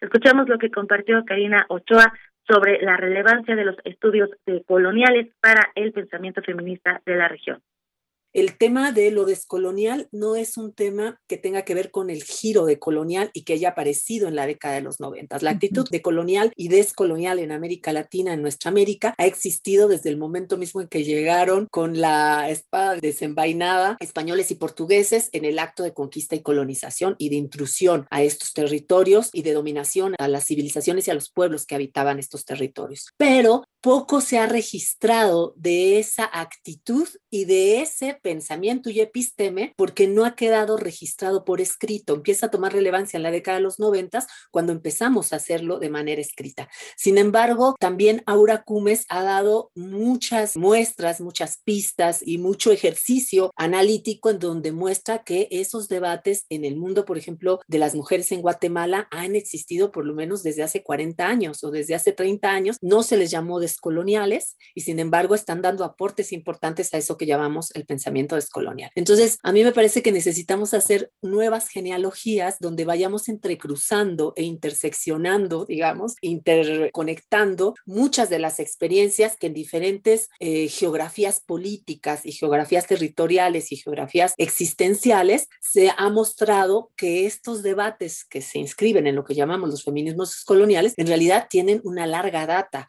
porque tienen que ver con la vida que hemos tenido mujeres que han sido racializadas negativamente y que han tenido que soportar las lógicas de la dominación atravesadas por la lógica colonial y cuya permanencia hoy se traduce también en las lógicas capitalistas e imperiales, ¿no? Así, la presentación de feminismos descoloniales latinoamericanos para principiantes de Karina Ochoa. Importante comentarles que dentro de la misma serie, el jueves 10 de marzo se presentará el segundo número, Diana Maciá, de Danila Suárez Tomé, quien desde el Cono Sur hace una revisión de la vida, la obra y la trayectoria pública de la filósofa académica y teórica feminista Diana Elena Mafiá, una de las autoras y activistas políticas más importantes para el pensamiento feminista de nuestro continente. Es fundadora de la Red Argentina de Género, Ciencia y Tecnología y ha ocupado diversos cargos públicos desde los que ha promovido la reflexión sobre los temas de género. Así que los invitamos a conocer más de esta publicación a través de la presentación este jueves a las 12 horas por el canal de YouTube de Libros UNAM y también por el Facebook de la Cátedra Rosario Castellanos de Arte y Género. Eh, la presentación contará con la participación de Maciá, Daniela Suárez, Julia Antivilo y Paola Velasco, subdirectora de Vinculación, Comunicación y Tecnología de Libros UNAM. Asimismo, eh, les invitamos a seguir las diversas actividades artísticas, culturales, académicas que nos ofrece la UNAM en torno a este 8M. Ya habías compartido algunas eh, de Yanira y bueno, pues eh, esperemos que se unan a esta conmemoración. También hay actividades promovidas por la Secretaría de Cultura de la Ciudad de México. comentarles que durante el mes pasado y en este marzo y en abril se llevará a cabo la primera edición del ciclo Nosotras Somos Memoria, el cual subraya la lucha histórica de las mujeres y el reconocimiento de sus derechos como la libre expresión, equidad, justicia social y libertad. El fin de semana pasado eh, se realizó el concierto por las que nunca tendrán voz en el Teatro de la Ciudad Esperanza Iris, así que les voy a dejar un fragmento de la canción Sin Miedo con Vivir Quintana, Alejandra Robles La Morena y la banda Mije Mujeres del Viento Florido. Hasta el jueves y que tengan muy buena tarde.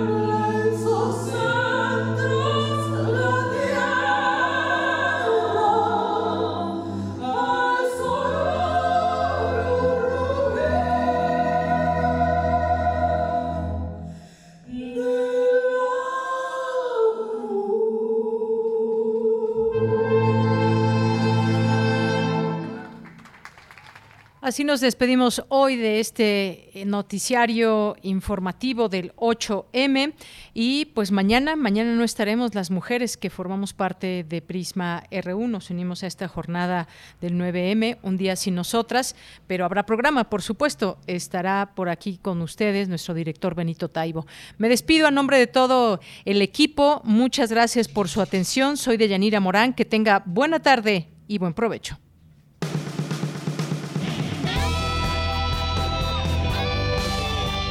Prisma RU. Relatamos al mundo.